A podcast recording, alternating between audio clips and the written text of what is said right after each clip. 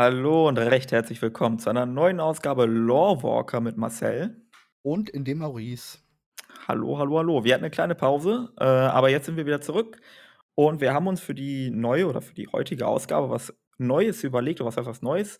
Wir dachten so: „Okay, jetzt die letzten Tage, da kam jetzt nicht so der Überhammer, über den wir unbedingt reden müssen.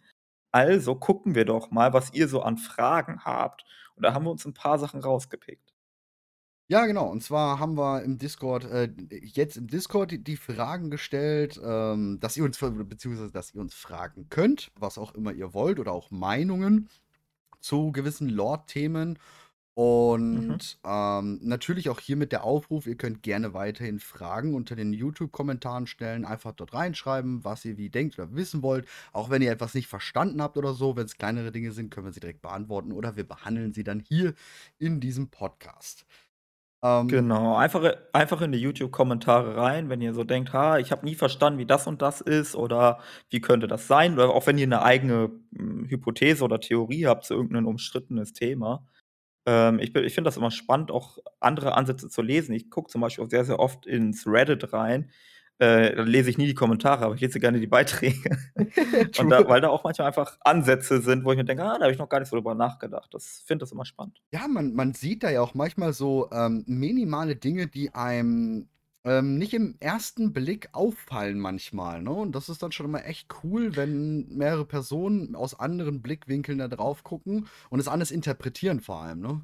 Genau. Man hat auch diesen also, das Ding ist ja auch, die Leute da draußen, die sind ja alle auf unterschiedlichen Stands und dann lesen die irgendein Buch, was irgendwie 15 Jahre alt ist und dann lesen die da irgendwas und dann wie was wir gar nicht mehr auf dem Schirm hatten zum Beispiel und Ja. dann, äh, bringen die das in 'ne aktuelle Diskussion wieder mit ein. Dann muss man sich äh, Gedanken machen: „Hä, wie hängt denn das jetzt zusammen?“ Oder kann man das überhaupt noch verbinden oder ist das jetzt quasi, ja, überholt und gilt einfach nicht mehr als kanonisch?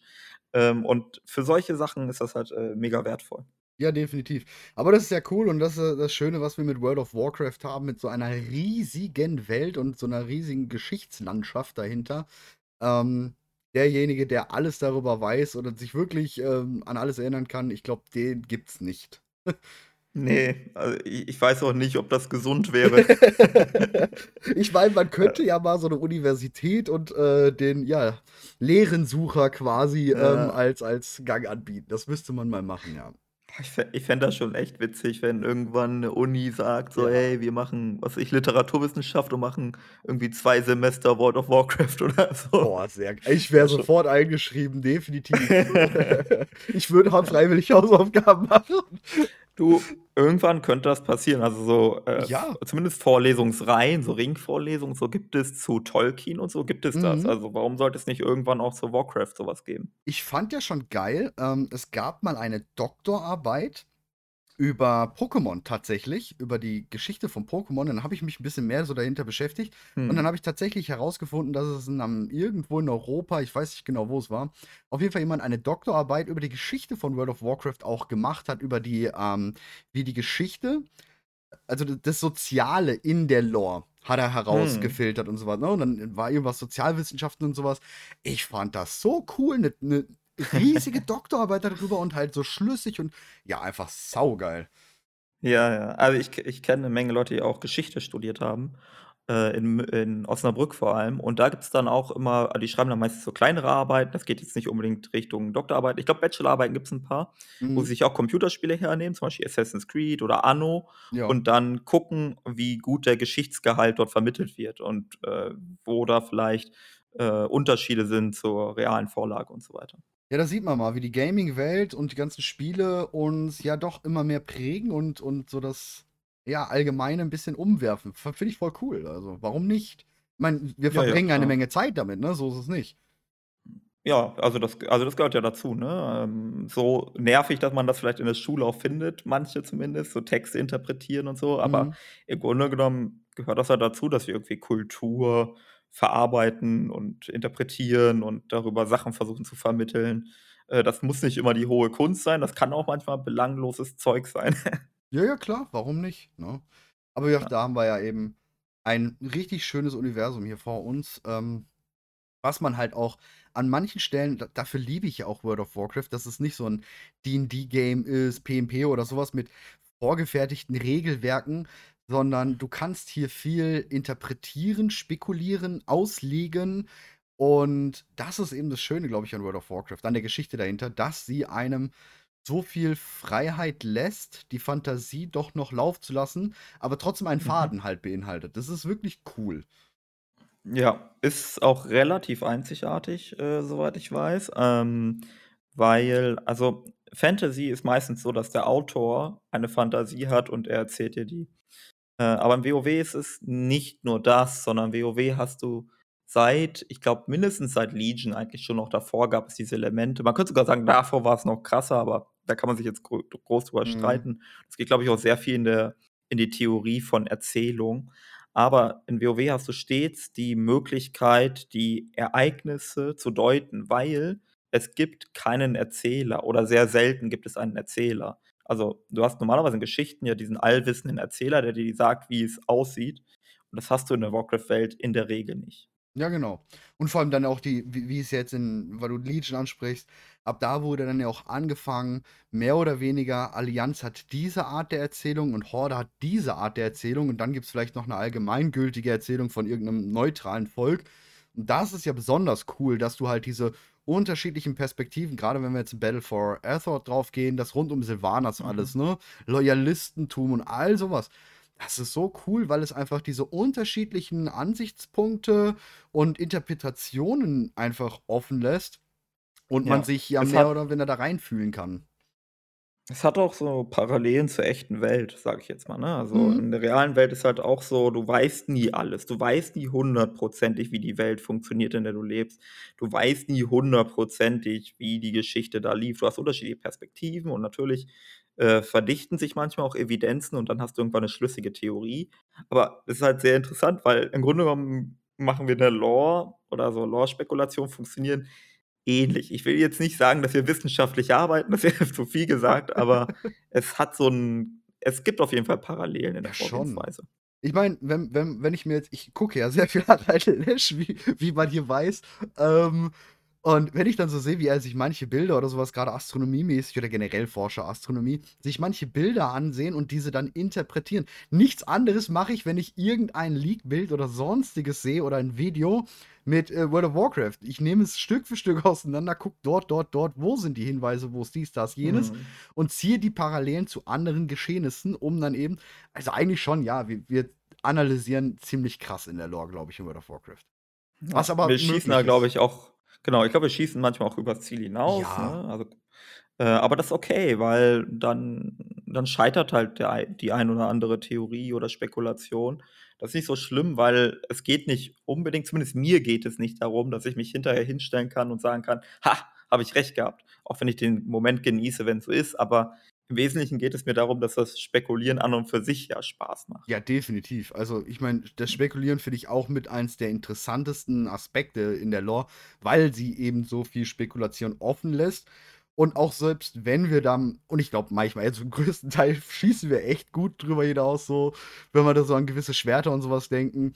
Aber es ist ja es zeigt ja halt einfach auf, wie viel Fantasie du freien Lauf lassen kannst in dieser Welt. Und das ist halt, ja, was das Ganze ausmacht für mich. Warum ich, glaube ich, auch Ja. diese Geschichte so feiere und so aufsauge und versuche, alles zu wissen und zu finden und so. Ja, das ist cool. Das ist wirklich cool. Ja. Und ich glaube, dass das auch 'ne extrem krasse Stärke ist. Also, es gibt auch Leute, für die das 'ne Schwäche sein kann. Ich glaube, es ist sehr typabhängig so, ne? Mhm. Ähm, ich glaube, viele es gibt auch Menschen, die quasi 'ne fertige Geschichte mit, ähm, definierten Inhalten haben wollen und das war's, Ja. ähm, damit sie wissen, woran sie sind. Ähm, aber ich glaube, es ist auch 'ne Stärke, dass du halt diesen Spielraum hast, weil dadurch hast du ein theoretisch ein Potenzial, äh, dich viel, viel stärker in diese Welt hineinzudenken, hineinzufühlen und dich zu identifizieren. Also, dadurch, dass du von dir selbst was geben musst durch deine Interpretation, bist du auch ein Teil dessen. Also, das was halt extrem gut ist für ein, äh, im Kern Rollenspiel.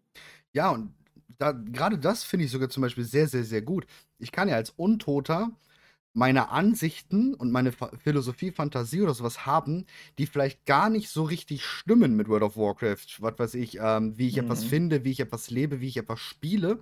Dabei ist es vielleicht ganz anders, aber dieses Volk sieht es eben so oder wir haben, ähm, Genau. diese Freiheit, es so zu machen und sich so 'n bisschen, ja, abseits der Geschichte zu ähm, lang zu hangeln, um eben genau, ähm, diese Ansicht ausleben zu können in diesem Spiel. Und das ist, finde ich, sehr einzigartig.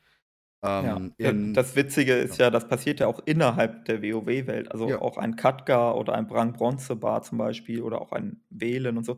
Die haben alle ihre eigenen Sichtweisen und die haben nicht immer recht. Also, manchmal stellt sich dann heraus, dass ihre Theorien oder ihre Ansätze nicht korrekt sind oder sie wissen manchmal nicht, warum das überhaupt so funktioniert, wie sie sich das vorgestellt haben. Genau. Und das ja, ja, das ist cool. Also, das ist World of War wir haben jetzt grade mal eben kurz in 10 Minuten erklärt, was ist World of Warcraft. Ja, warum denn nicht, ne? Ja, aber das ist das ist gut, das macht das Spiel aus, ja. Das ist toll. Ja. Und ich glaube, das ist auch das, ähm, mit eins der, ja i-Tüpfelchen oder eins der Rezeptpunkte, warum WoW grade in dieser so lebendigen Landschaft, in diesem mit immer wieder Erweiterungen und Content und so was, so krass sich etablieren konnte, weil es für jeden halt einfach etwas bietet. Wirklich für jeden ist irgendwie was dabei, wo man sich selbst mit identifizieren kann oder sich hineinfühlen kann. Das ist cool. Ja, auf jeden Fall. So, ähm, aber Ja. jetzt haben wir genug geschwafelt. Fragen. Lass mal genau, wir können jetzt mal Nägel mit Köpfen machen, würde ich sagen, und in die Ja. Fragen gehen. Fangen wir mit der ersten Frage an. Die kommt von Railia Laubwind. Ich hoffe, ich habe es Railia falsch ausgesprochen, mit Sicherheit. Wenn ich eine Frage stelle, dann gibt es auf diese wohl kaum eine Antwort, denn wie wir wissen, sind die Mondbrunnen arkan in ihrer Basis. Aber wie vereinbart man das mit dem Verbot der arkanen Magie der Nachtelfen? Ja, die Mondbrunnen, ne? Das ist so 'ne Geschichte, du. Oh ja. Also, allererst, was sind überhaupt Mondbrunnen? Also, Mondbrunnen sind ja die, äh, Brunnen der Nachtelfen, die heilende Wirkung haben. Das heißt, äh, man kann darin baden als Nachtelf oder jeder kann darin baden, nicht nur Nachtelfen können darin baden. Und, ähm, man kann dann geheilt werden. Also, wenn man zum Beispiel irgendwelche Wunden hat oder Ähnliches. Ähm, oder man kann auch das Mana auffrischen. Hm, so kennen wir Mondbrunnen. Jetzt, was ist das technisch gesehen? Also, klar, äh, irgendwie 'n Stein, ähm, wie sagt man, Gefäß, könnte man sagen, Ja. Äh, gefüllt mit Wasser, aber es ist nicht einfach irgendein Wasser, sondern es ist geheiligtes Wasser. Mhm. Und da fängt's jetzt an, dass wir uns darüber Gedanken machen müssen, was ist das eigentlich genau für ein geheiligtes Wasser? Ähm, soweit ich weiß, gibt es 2 Varianten von Mondbrunnen, zumindest 2, die ich wüsste, vielleicht sogar 3. W wobei die einen 'n bisschen miteinander zusammenhängen. Und zwar einmal alle möglichen Mondbrunnen, die auf Azeroth sind und dann noch die Mondbrunnen, die nicht auf Azeroth sind. Ähm, in soweit ich das aufm Schirm habe, gibt es zum Beispiel in Warlords of Draenor im Schattenmondtal, da gibt es nämlich auch 'n Mondbrunnen, den man dort auch, ähm, in der Quest quasi, wie soll man sagen, ähm, erbaut Ja, oder genau, herstellt, ja. Ja. Und der funktioniert anders als die Mondbrunnen, die wir sonst kennen. Und da fängt's nämlich schon an, dass wir uns halt quasi Gedanken darüber machen müssen, was diesen Mondbrunnen also, was Mondbrunnen überhaupt auszeichnet. Ursprünglich, ähm, gab es ja den Well of Eternity. Also, es gab einen Brunnen, einen, äh, Brunnen der Ewigkeit, der entstanden ist, als Aman'Thul, äh, Y'Shaarashh aus Azeroth herausgerissen hat. Und dann, äh, blieb eine Wunde übrig, äh, aus der Azeroth, ähm, blutete. Äh, heutzutage sagen wir da, äh, Azeroth blutete Azerit aus dieser Wunde. Und, ähm, ja, Azeroth drohte, daran zu sterben. Äh, also, die Wunde war so krass, hätt hätte das beinahe nicht überlebt. Da musste man, ähm, Mauern um diesen Brunnen bauen oder um diese Wunde bauen und so ist der Brunnen der Ewigkeit entstanden. Lange Rede, kurzer Sinn. Irgendwann ist der Brunnen kaputtgegangen und Illidan hat, äh, Phiolen, äh, mit dem Wasser oder dem Azerit entnommen. Und mit diesen Phiolen wurden dann neue Brunnen der Ewigkeit gemacht. Vor allem einer, nämlich der unter ähm, unter dem, äh, Baum in Berkial. Mhm. Aber 'ne andere Phiole ging zum Beispiel zur Errichtung des Sonnenbrunnens. Und jedes Mal, wenn jetzt quasi 'n neuer Brunnen, also, ein neuer Mondbrunnen erschaffen wird, nimmt man wiederum Wasser von dem Brunnen, äh, beim Berg Kial. Das heißt, es ist so 'n bisschen Verdünnung. Ja. Das ist ne, also so könnte man's vielleicht sagen. Jedes Mal wird da so diese Phiole genommen und dann wird das wieder mit Wasser vermixt und dann einmal ordentlich durchgemischt. Und es wird halt immer weiter verdünnt und vielleicht in noch viel, viel, viel, viel mehr Tausenden von Jahren sind die Nachtelfen an dem Punkt, wo sie quasi nur noch Homöopathie nehmen. Ich habe keine Ahnung. Aber ich das ist es im Wesentlichen.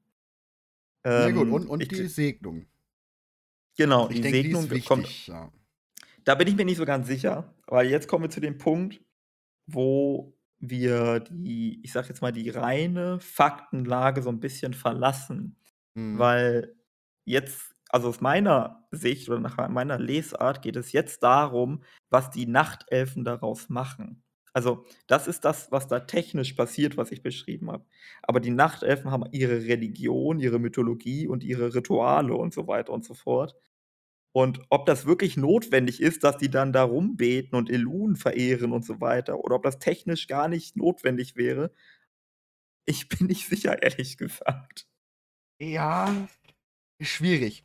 Also, ich sage a ich sage auch, dass es sehr schwierig ist. Ich glaube nicht, dass man es braucht. Wir wissen alle, wie Azerit mittlerweile funktioniert, dank Battle for Azeroth und dem Herrn Diamantenzwerg. Ähm, ich denke auch, dass man die den ich finde nur was ich irgendwie komisch finde oder was ich widersprüchlich finde. Wir wissen aus dem Buch zum Beispiel Before the Storm, äh, wie, ähm, ja, Sylvanas sozusagen ja das Azerit zum 1. Mal entdeckt oder auch Anduin das 1. Mal Azerit in den Händen hält, wie sie sich Mhm. ganz viele Fragen beantwortet haben und, äh, wie sie viel intelligenter erschienen. Kann man das so sagen? Weiß ich nicht. Ähm, auf jeden Fall Ja. ganz klar sehen konnten, Entscheidungen treffen konnten und, und, und. Und so wäre alles besser und das wäre alles besser. Und in dem Mondbrunnen ist es ja aber eher eine heilende, regenerative Sache, ne? Mana auffüllen, Leben auffüllen, Wunden Mhm. heilen. Also eigentlich schon komplett andere Wirkungsweisen, möchte ich Mhm. behaupten. Und da ist jetzt so 'n bisschen das, wo ich denke: „Okay, ist das vielleicht Elun wandelt eben dieses, ja, Arkane, dieses, äh, Azerit in etwas um, was heilt.“ Also, sie nimmt die reine Macht, die Azerit hat. Wir wissen, Azerit hat eine mächtige Macht, das ist sehr stark. Das ist eigentlich der Antrieb hier für alles in unserem Kosmos. Und, ähm sie wandelt es um. Sie hat vielleicht die Möglichkeit, das umzuwandeln. Was dann halt auch ähm, in der Frage wurde ja gefragt wegen dem Verbot der arkanen Magie, dieses eben Mhm. umschiffen würde, weil sie nehmen ja dann in der Theorie keine arkane Magie mehr, sondern das ist halt, ja Wasser von Elun. Ja, also, ähm, ich kann mir vorstellen, dass das stimmt mit dass Elun da eine Rolle spielt, also tatsächlich eine Rolle. Ähm, dass also, es gibt da wie gesagt, es gibt diese 2 Lesarten. Erst die erste Möglichkeit ist, äh, Elun hat damit nix zu tun. So, die Nachtelfen denken, sie wäre das, aber das ist halt ihre Religion und in Wirklichkeit hat Elun damit einfach nix zu tun. So, das wäre eine Möglichkeit. Mhm. Möglichkeit 2 ist, Elun hat damit doch irgendwas zu tun oder zumindest ihre Auswirkungen, Folgewirkungen übers Druidentum oder irgendwie so, dass das quasi Naturmagie ist, dass, ähm, das Azerit genutzt wird, um, äh, über Naturmagie irgendwie heilende Wirkungen zu erzielen oder Ähnliches. Hm, Mhm. so was in der Richtung. Das zum einen. Zum anderen jetzt die Sache mit dem Arkan und der Verbot der Arkanmagie. Da bin ich mir relativ sicher, dass das hm, dass das quasi in der Lesart der Nachtelfen keine arkane Magie ist. Unabhängig davon, ob es das ist oder nicht. Weil wir haben diese Außenperspektive. Wir haben dieses wir wissen, es gibt 6 kosmische Mächte und da gibt's Vertreter und so weiter und so fort. In Character ist das nicht alles immer so klar wie für uns als Spieler oder als Leser oder was auch immer. Und in Character raffen die unter Umständen nicht, was die da tun und warum das funktioniert. Also, ob ob das überhaupt arkane Magie ist oder wenn's das ist, in welcher Form, weil Mhm. arkane Magie ist auch so 'n leichtes Mysterium, weil je nachdem also, es gibt diese reine arkane Magie, es gibt arkane Magie im Sinne von Bändigung von Elementen. Ähm, es gibt auch dann die Idee, ob jetzt zum Beispiel Titanen grundsätzlich arkane Magie wirken. Aber das gibt dann auch wieder Widersprüche, zum Beispiel mit Eonar, weil Eonar ja dann irgendwie offenbar Naturmagie wirkt. Was sehr nah wieder an Elun dran wäre. Ja. Hm, ich glaube vor diesem Hintergrund ich bezweifle, dass die Nachtelfen das so interpretieren. Also, vielleicht tun sie das mittlerweile, weil sie dazugelernt haben und das mittlerweile so verstehen, aber in ihrem Selbstverständnis nennen diejenigen, die das ja auch machen, also die die Priester, die sehen sich als Priesterschaft von Elun. Genau. Mit einem mit einem Ritus. Die sehen sich nicht als Magier. Das sind nicht die Magier von Elun, sondern es ist die Priesterschaft von Elun. Vor allem, die sehen sich ja auch als, ähm, wie heißt als Mondpriester. Sie nennen sich ja auch explizit Mondpriester. Das Einzige, was dagegen spricht jetzt gerade eben, ist Illidan, Warcraft 3, ähm, Magier, der extra auch explizit in irgendeiner Quest, glaube ich, in Warcraft 3 war es, ähm, Mhm. explizit einen Mondbrunnen aufsucht, um sein arkanes Level zu erhöhen. Wie auch. Ich weiß nicht mehr genau, wie es war, das schießt mir halt Mhm. gerade so in den Kopf. Aber ich denke trotzdem, dass er auch daran glaubt, dass es einfach Elunes Power ist, die ihm sein, ja, Arkanes irgendwie konzentrierter machen oder keine Ahnung. Aber ich denke auch, dass wir, wir wissen ja auch mittlerweile, den, bei den Nachtelfen sind ja auch die Chendrala wieder erlaubt. Ähm, die benutzen arkane äh, Magie. Sie waren ja erst ja Ausgestoßene und sind jetzt wieder bei der Allianz mit dabei. Deswegen gibt es ja bei den Nachtelfen auch Magier mittlerweile. Ähm, von daher denke ich genauso wie du, dass sie ja dazugelernt haben und äh, es vorher gar nicht wussten, sondern wirklich dachten, ja, das ist halt heiliges Wasser, es ist halt Globuli von Elun und ähm, das funktioniert. Das ist alles cool, das kann man so nehmen. Ja, so in dieser Richtung würde ich das auch sehen. Ja. Ähm, grundsätzlich ist das ja sowieso so ein Mysterium mit Elun und dem Brunnen der Ewigkeit, weil Ja. nach der Erklärung, die ich gerade gemacht habe, wie der entstanden ist, ist das Azerit, es ist Azeroth. Was hat Elun damit zu tun, so? Und da gibt's halt diese andere Verbindung und die finde ich ganz interessant, nämlich dieser Brunnen in Waters of Draenor. Dieser Mondbrunnen ist anders als die anderen, die ich gerade erzählt habe. Der entsteht, weil ein, äh, Gestein, ein Meteorit gefunden wird, der von dem Mond von Draenor stammt, ja? Also, Mhm. irgendwas ist passiert, ähm, wahrscheinlich ist irgend 'n anderer Meteorit auf den Mond gekracht und dann ist 'n Splitter quasi auf, äh, Draenor gefallen. Und mit diesem ähm, mit diesem Artefakt, mit diesem Mondartefakt wird dann dieser Brunnen da, ähm, entsprechend geweiht und so weiter und so fort. Ähm, das heißt, hier gibt's 'ne direkte Verbindung, eindeutig zum Mond. Und es wird sowieso oft spekuliert, ob die beiden Monde von Draenor die gleiche Monde sind, wie Azeroth hat. Man Mhm. große Fragezeichen dran stellen kann, wie das astronomisch funktioniert. Ähm, aber hier haben wir diese Verbindung, die wir bei dem Brunnen der Ewigkeit nicht so direkt haben.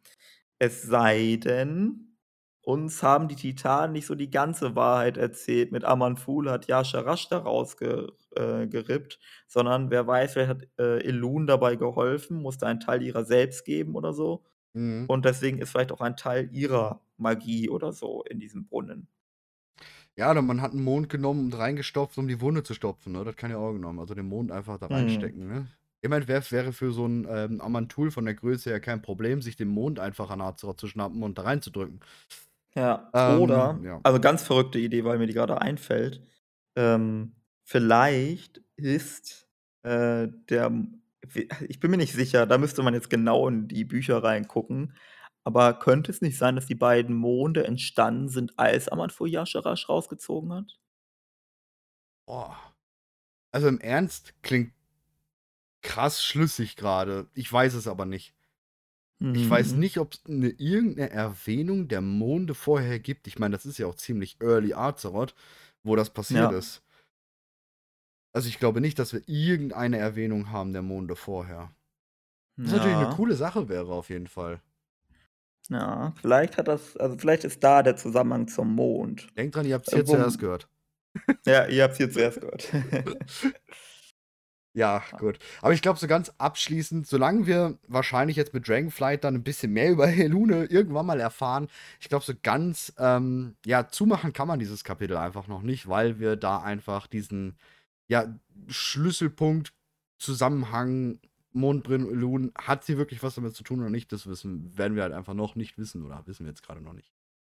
Ja. Schade leider. Genau. Aber wie gesagt, ich denke, sie gehen wegen dem Verbot einfach damit um, weil ja, es ist halt von Elun geheiligt und dann ist es nicht mehr Ja. Arkan, sondern es ist Mond. Genau. Und da Richtig, damit richtig. passt das. Für mich, fände ich. Vielleicht ist er auch Ähm einfach 'n bisschen verlogen. Würde mich jetzt auch nicht wundern, dass die Nachtelfen vielleicht auch manchmal 'n bisschen scheinheilig sind. Ja, Das ist aber natürlich. 'n Ist ja in vielen Religionen was heißt nicht unbedingt verlogen, das möchte ich jetzt nicht sagen, nicht jemand jemanden auf 'n Schlips treten möchten, aber man biegt sich manchmal ja vielleicht schon etwas mythologisch, äh, zurecht, damit's halt Ja. irgendwie passt, ne? Thor schmeißt Blitze. Na, wir wissen, Blitze kommen aus 'nem Gewitter, ne? Also, na ja, das ist halt Mhm. so. Gut, kommen wir dann, würde ich sagen, zur nächsten Frage. Und zwar Chriselnator fragt: „1. Was haltet ihr vom Dunkelmond-Jahrmarkt aus Lore-Perspektive? Wie seht ihr Charakter wie Scyल्las Dunkelmond oder andere Charaktere des Jahrmarkts, wie zum Beispiel Sage, dem Gnoll-Wahrsager, oder Kerry, die ja im Legends-Manga ihre eigene Story hat? Wo denkt ihr, könnte die Dunkelmond-Insel auf der Karte liegen, wenn sie überhaupt auf der uns bekannten Welt ist?“ Ich denke mal, bleiben wir bei der ersten erst mal. Ähm Mhm. Also, ich glaube, das ist komplett out of context überhaupt und einfach nur Spaß nebenbei und hat überhaupt keinerlei oder kaum Verknüpfungen, egal wie sehr sie auch mal 'n Scyल्las mit irgendwie N'Zoth zusammenbringen oder so was. Ähm, ich glaube, die Dunkelmond-Jahrmarkt-Insel soll genau das sein, was sie grade so widerspiegelt, und zwar 'n völlig verrückter Ort, an dem man so 'n paar Easter Eggs, 'n bisschen Spaß und so was und 'n bisschen Verarsche für Lore-Nerds reinpacken kann und, ähm, dass sich alle mal 'n bisschen darüber scheckig lachen und das ist ich glaube, sie befindet sich auch nicht auf Azeroth. Mhm. Ähm, aber ich glaube, äh, grade der der der Wahrsager, Gnoll-Wahrsager, das soll alles so 'n bisschen das extrem Mythische noch hervorrufen.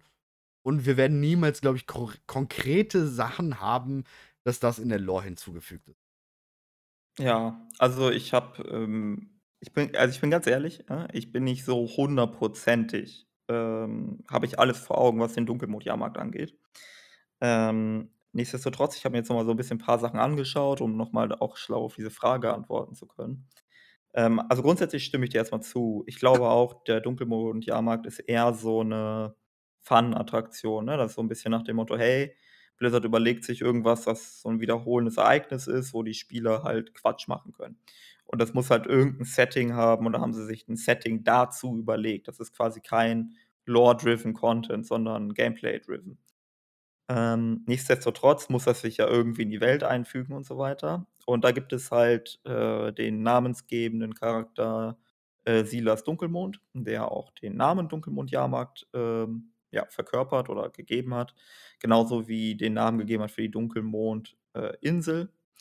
Und jetzt kann man sich die Frage stellen: „Okay, ist diese Insel auf Azeroth, äh, und was hat es damit alles so auf sich?“ Äh, ich glaube also, wenn als ich mir das alles noch mal grad so durchgelesen habe oder überflogen habe heute, für mich gibt's 2 Lesarten davon. Die 1. ist, das ist einfach nur ein geldgieriger Typ und der hat halt kluge Businessideen und hintergeht den einen oder anderen Charakter, den tötet er dann und dann hast du viele so kleine Geschichten, wie die halt sich gegenseitig businesstechnisch übers Ohr hauen. So 'n bisschen Goblin-Style-Geschichte oder auch vielleicht auch bisschen Gnome.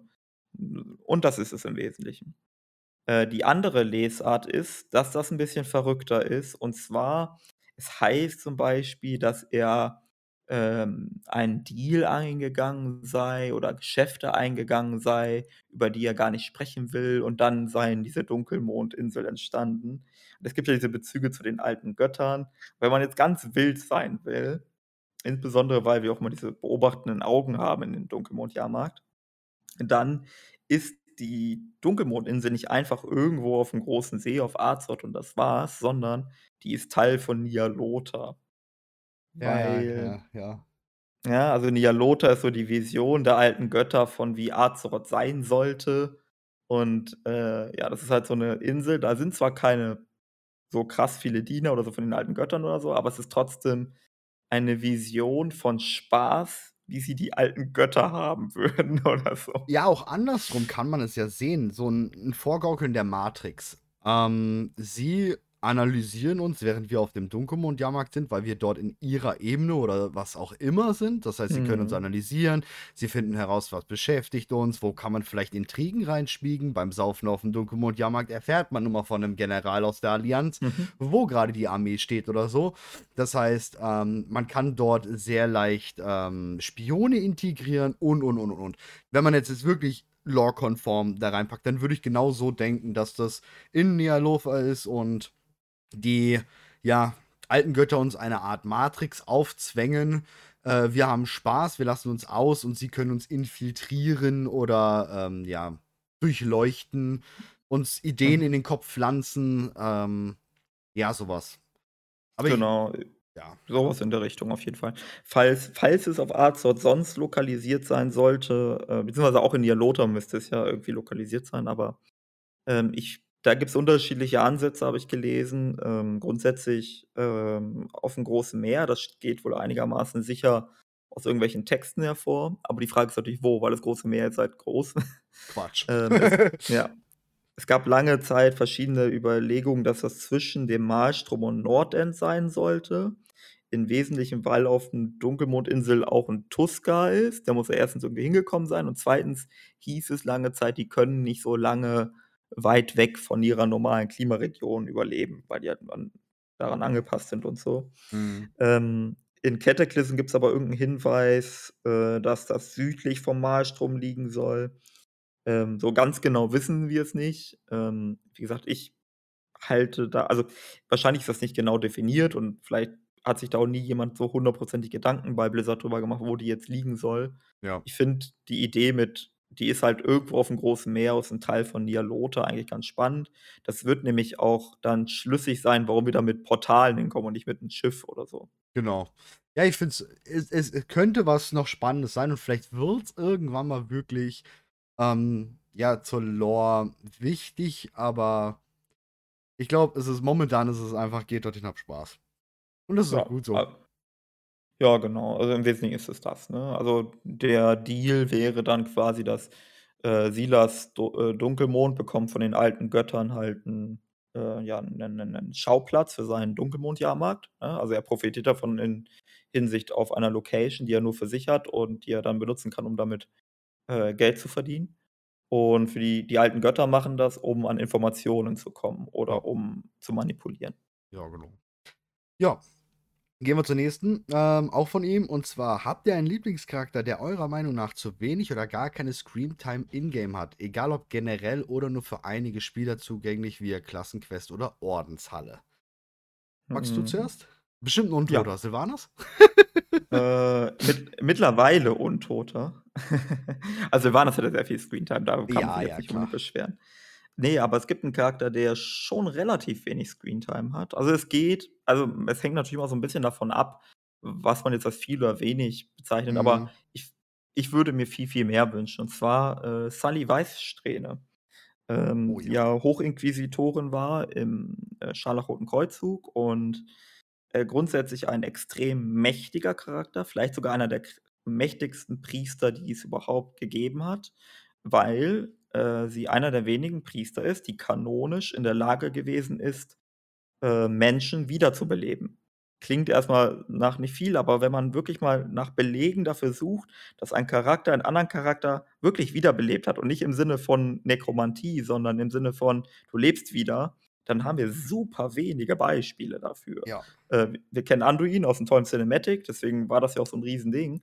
Aber Sadie Weißstein ist einer der wenigen Charaktere, die das auch gemacht hat. Das heißt, die, die ist richtig, die hat ein richtig hohes Potenzial, was heilige Magie angeht. Extrem Fanatismus ja. auch dahinter, ja. Genau, extremer Fanatismus. Sie muss ihre eigenen Eltern umbringen und all so ein Shit, ähm, also krasse Geschichte. Und ich mag sie sehr, sehr gerne. Also sie ist jetzt einer der vier Reiter bei der ähm, bei den äh, Rittern der schwarzen Klinge, genau. genau. Und ähm, wenn sie Auftritte hat, also sie hat die Kurzgeschichte, wir reiten aus und sie hatte in äh, Shadowlands quasi Auftritte, wo sie auch uns begleitet im Raid und so, aber die sagt da, glaube ich, gar nichts oder wenn überhaupt nur eine Sprechblase oder so. Auch, auch in dem Wir reiten aus hat sie ja eigentlich, wenn sie spricht, ist es cool. Sie ist ziemlich cool geschrieben, ja. aber als wenig. Genau, sehr, sehr wenig.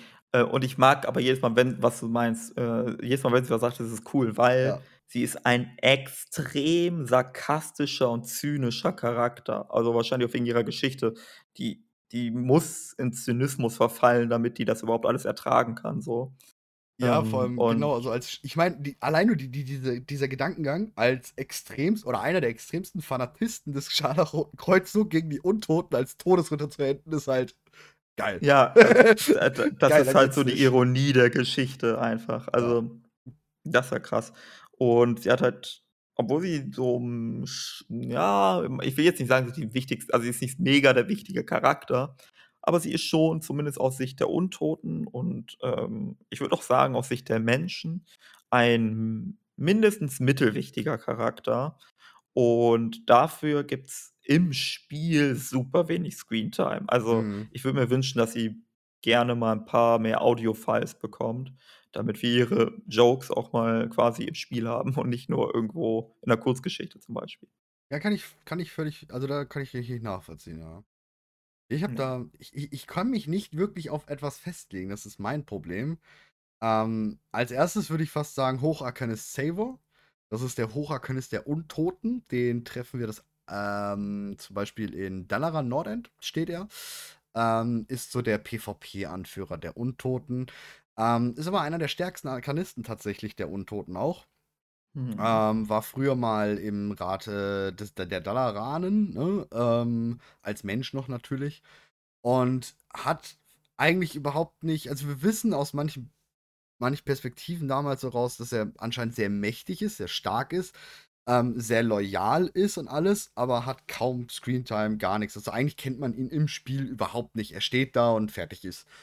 Ähm, Mhm. der ist aber 'n Wo ziemlich wo cooler. steht der, meintest du? In Dalaran, wenn du auf der Hordenseite also, Dalaran, ähm, Wrath äh, Mhm. The Lich King, ähm, anstatt unten zur Taverne, wenn du nach oben gehst, wo du zu Tausend Winter das Portal hattest und die PvP-Händler. Ah, okay, okay, Da okay. steht der direkt in Ja. diesem Bogen steht der drin.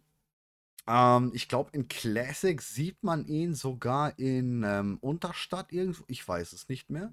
Mhm. Ähm, und er hat halt 'n bisschen in Büchern kann man nach ihm nachlesen, ähm, aber ganz, ganz, ganz, ganz, ganz wenig. Aber der ist so einer, da das wäre so so 'n ich mir fehlt noch so 'n gewisser Arkanist, ähm, bei den Untoten. Ich meine, klar, Wächter Tirisfalen, da haben wir, äh, jetzt genügend gehabt und so was, aber der ist cool. Der da würde ich gern aber ansonsten, um mal so 'n richtigen Charakter zu fassen, den man auch vielleicht kennt und wo man der schon mal zumindest 'n bisschen hatte, würde ich sagen Aetas Stormnasher. Oh ja, stimmt, Ist ein ja. sehr interessanter und wird jetzt grade auch wieder mal 'n bisschen aufgebaut, ne, wenn man so die, ähm, ja, Geschichte rund um Legion, ähm, grade mit Sylvanas und so was, ähm, mit mit Lord Remar und so, ähm, der wird ja immer so belächelt, Aetas, ne? „Ja, komm, wir schicken dich nach Dalaran, weil du bist der Einzige, der wirklich dahin will. Der Rest von uns will da ja gar nicht hin.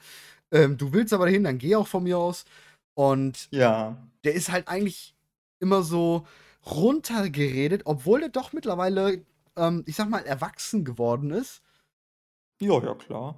Und coole Entscheidungen eigentlich trifft und auch bewusst ähm, sehr bewusster Charakter geworden ist. Ähm, natürlich Mhm. mit Jaina auch 'nen ziemlich heftigen Shit hinter sich hat mit der Säuberung von Dalaran. Ähm, und sich trotzdem ja wieder nach Dalaran reingekämpft hat. Äh, saucool, aber da fehlt irgendwie 'n bisschen was, finde ich. Stimmt. Ja, ja. Der hat auch jetzt schon lange keinen Auftritt mehr gehabt, oder? Ich Hm, ja, der letzte war 'n Legion, ja.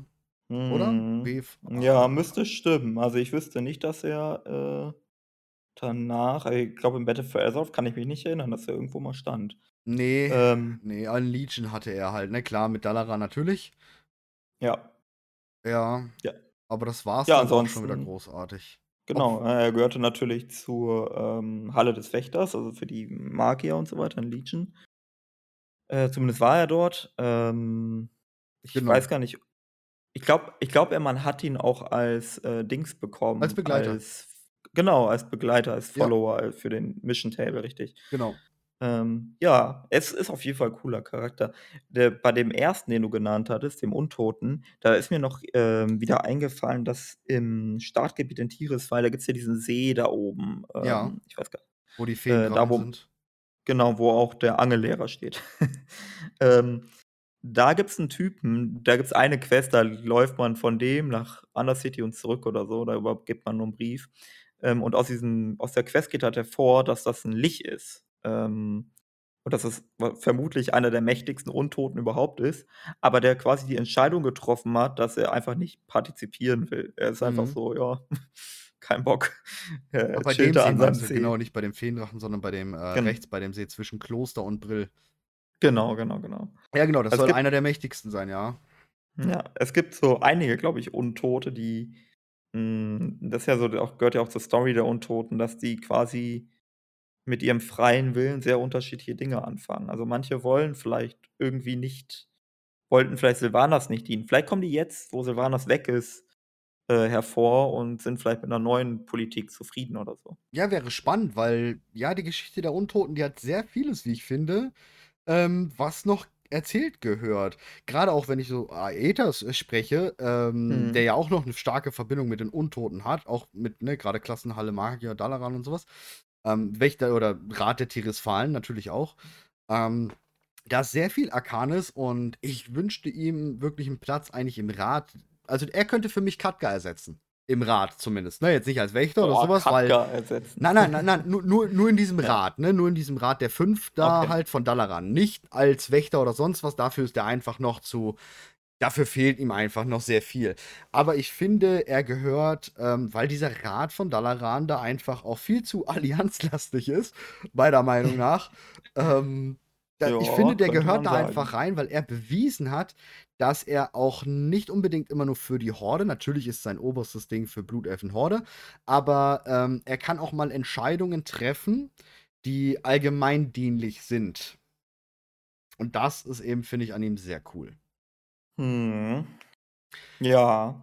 Hm, ja, also, wäre auf jeden Fall denkbar. Ich hätte eher also, ich würde eher vermuten, dass wenn Khadgar tatsächlich, äh, das Zeitliche segnet, dass dann wahrscheinlich Jaina, ähm, Ja, wieder an seine. Stelle Aber ich tritt, meine, sie hat genau. ja eigentlich eh 'n dauerhaften Platz dort, ne? Die die die muss ja nur mit dem Finger schnippen und Kalecgos sagt: „Ja, klar, komm Das rein.“ stimmt. Ne, also Aber aber vielleicht, ähm, ist Kalecgos das Machtvakuum. Also, wir wissen ja halt nicht, was mit Kalecgos jetzt passieren wird in Ja, stimmt. Dragonflight. That's Vielleicht true. verlässt er Dalaran dauerhaft und dann würde da auch 'n Platz frei werden, ne? Natürlich, natürlich, das stimmt, ja.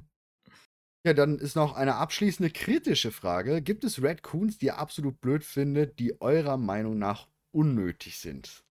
Bin ja mal gespannt bei dir.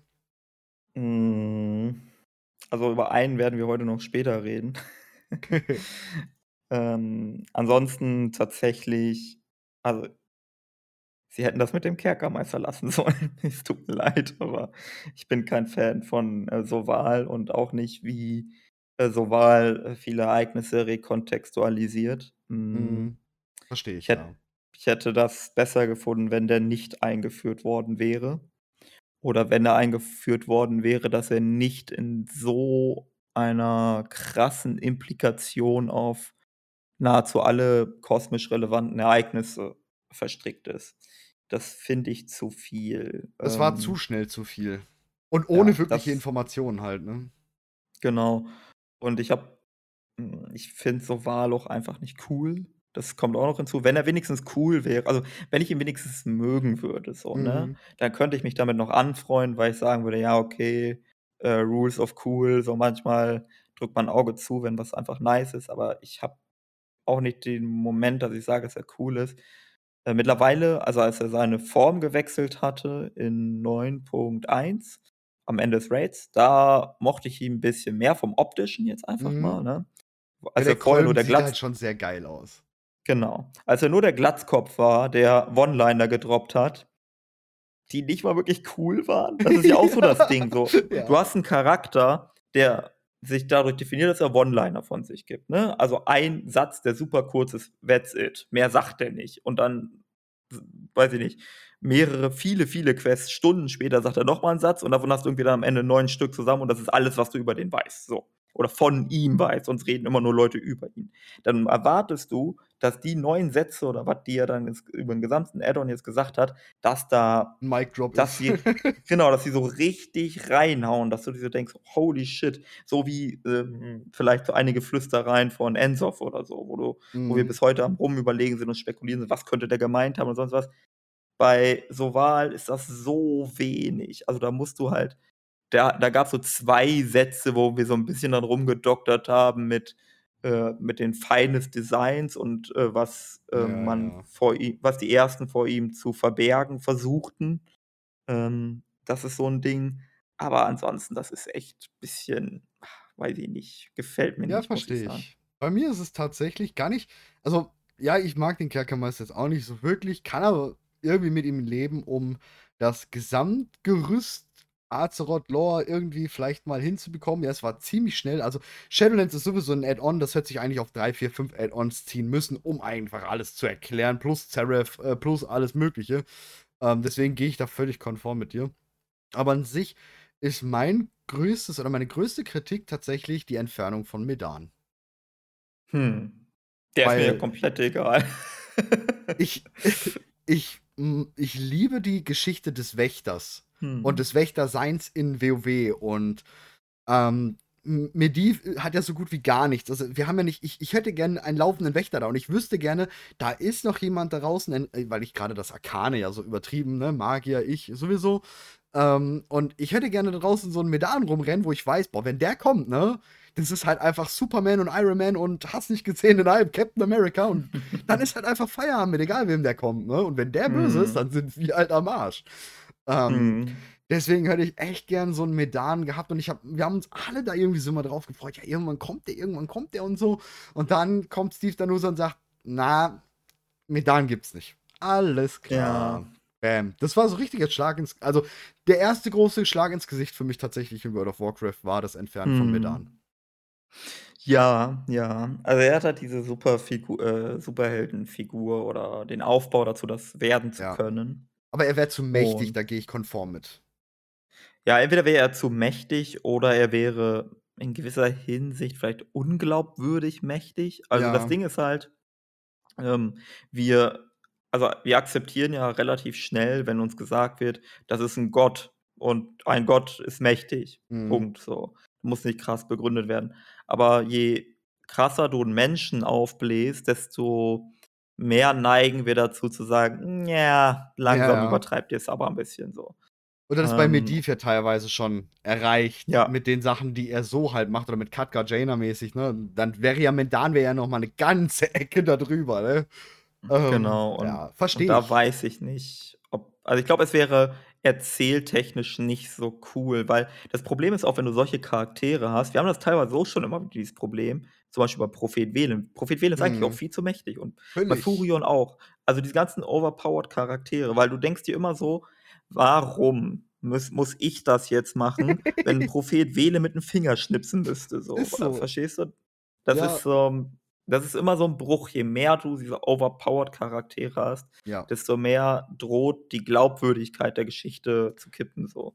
Bin bin ich völlig dabei. Deswegen verstehe ich auch, dass ein Medan sehr schwer wie gesagt, grade wenn wir schon wissen, was mit Equin, ne? Grade wenn jetzt die Arkanmagier Mhm. unter euch die Quest in Legion gemacht haben für die Arkanwaffe der Magier, dann wissen sie schon, wie krass mächtig Equin war. Und zwar Ja. über allem einfach so mächtig. Und dann weiß man einfach, wie krank Medan sein müsste und das geht Ja. nicht.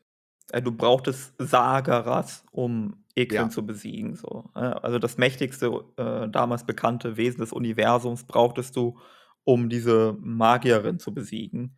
In Anführungsstrichen, weil sie hat ja Ja, gewonnen. Und und vor allem danach ist sie ja sogar noch mächtiger geworden. Sie hat ja danach Ja. noch mehr Magie in sich, ähm, ja, kanalisiert und ist ja noch kranker, krasser geworden und so. Ja, Genau, das sie ist dann quasi nur 'ne Langzeit äh, Folge, war dann nicht so nice. Ja. Aber ja, äh, deswegen, ich glaube, hm, das ist auch ähnlich mit schwer, ja. ja, das ist auch ähnlich mit Arthas und so gewesen, obwohl Arthas ja viele Leute cool fanden. Auch der wurde also das ist halt immer das Gleiche, so du baust halt diese Charaktere auf.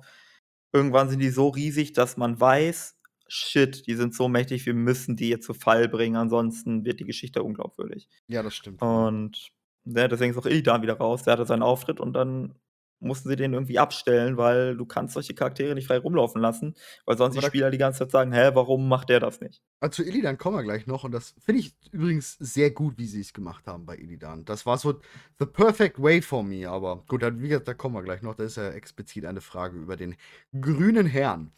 Ähm, Ja. aber gehen wir mal weiter, sonst schaffen wir gar nicht mehr, glaube ich, alle. Ähm, ja, jetzt kommt's, glaube ich, zu der, ja, verrücktesten Fra ne, nicht verrücktesten Frage. Die Frage ist berechtigt, keine Frage. Ich glaube aber, da haben die meisten halt einfach 'n Fragezeichen. Ich Mhm. versuche im Moment ein bisschen die Logik von WoD zu begreifen. Äh, und zwar von Wuppi Puppi hat gefragt. Ähm, glaube ich, dass es einfach keine Logik gibt. In verschiedenen Lore-Videos habe ich es so aufgefasst, dass es alle kosmischen Mächte ein einziges Mal gibt, so auch die uns bekannten Titanen, inklusive dem verdorbenen Sageras. In WoW wird dann aber das riesige Fass von alternativen Zeitlinien aufgemacht und innerhalb von beispielsweise Alternativ Draenor existieren Charaktere wie Gul'dan, Gromma, Straka, Velen, nicht zuletzt Archimonde als Endboss. Bedeutet das nun, dass in den Schattenlanden unzählige Variationen von diesen Charakteren herumlaufen? Und noch viel wichtiger, wie bitte kommt Sageras mit all diesem Chaos klar? Er steht ja sozusagen über allen Zeitlinien und kommandierte nicht nur die uns bekannte Legion, sondern auch die Legion in unzähligen weiteren Zeitlinien. Wie kann er sich da merken, ob er gerade mit Archimonde spricht, der in Warcraft 3 stirbt oder der in WoD umgelegen? Ja. Ja. Kriege ich hin. Ja, ehrlich? Ich, ich bin da mal raus, ne? Äh. Ist alles gar nicht so schwierig, wie man glaubt. Ja, es, stimmt, ist, ja. man, man kriegt das hin. Also, wir müssen mit was anfangen, was hier leider gar nicht genannt wird, aber ähm, das es ist, glaube ich, wichtig, um das alles einzuordnen und zu verstehen. Und zwar die bronzenen Drachen. Die bronzenen Drachen haben den Auftrag, also das Stormu vor allem, hat den Auftrag, die Zeitlinie zu bewahren. Die Zeitlinie. Sie wachen aber über alle Zeitlinien. Aha, also irgendwas ist da schon mal ein bisschen komisch. nämlich, was bedeutet das, wenn die bronzenen Drachen über alle Zeitlinien wachen, aber die Zeitlinie bewahren?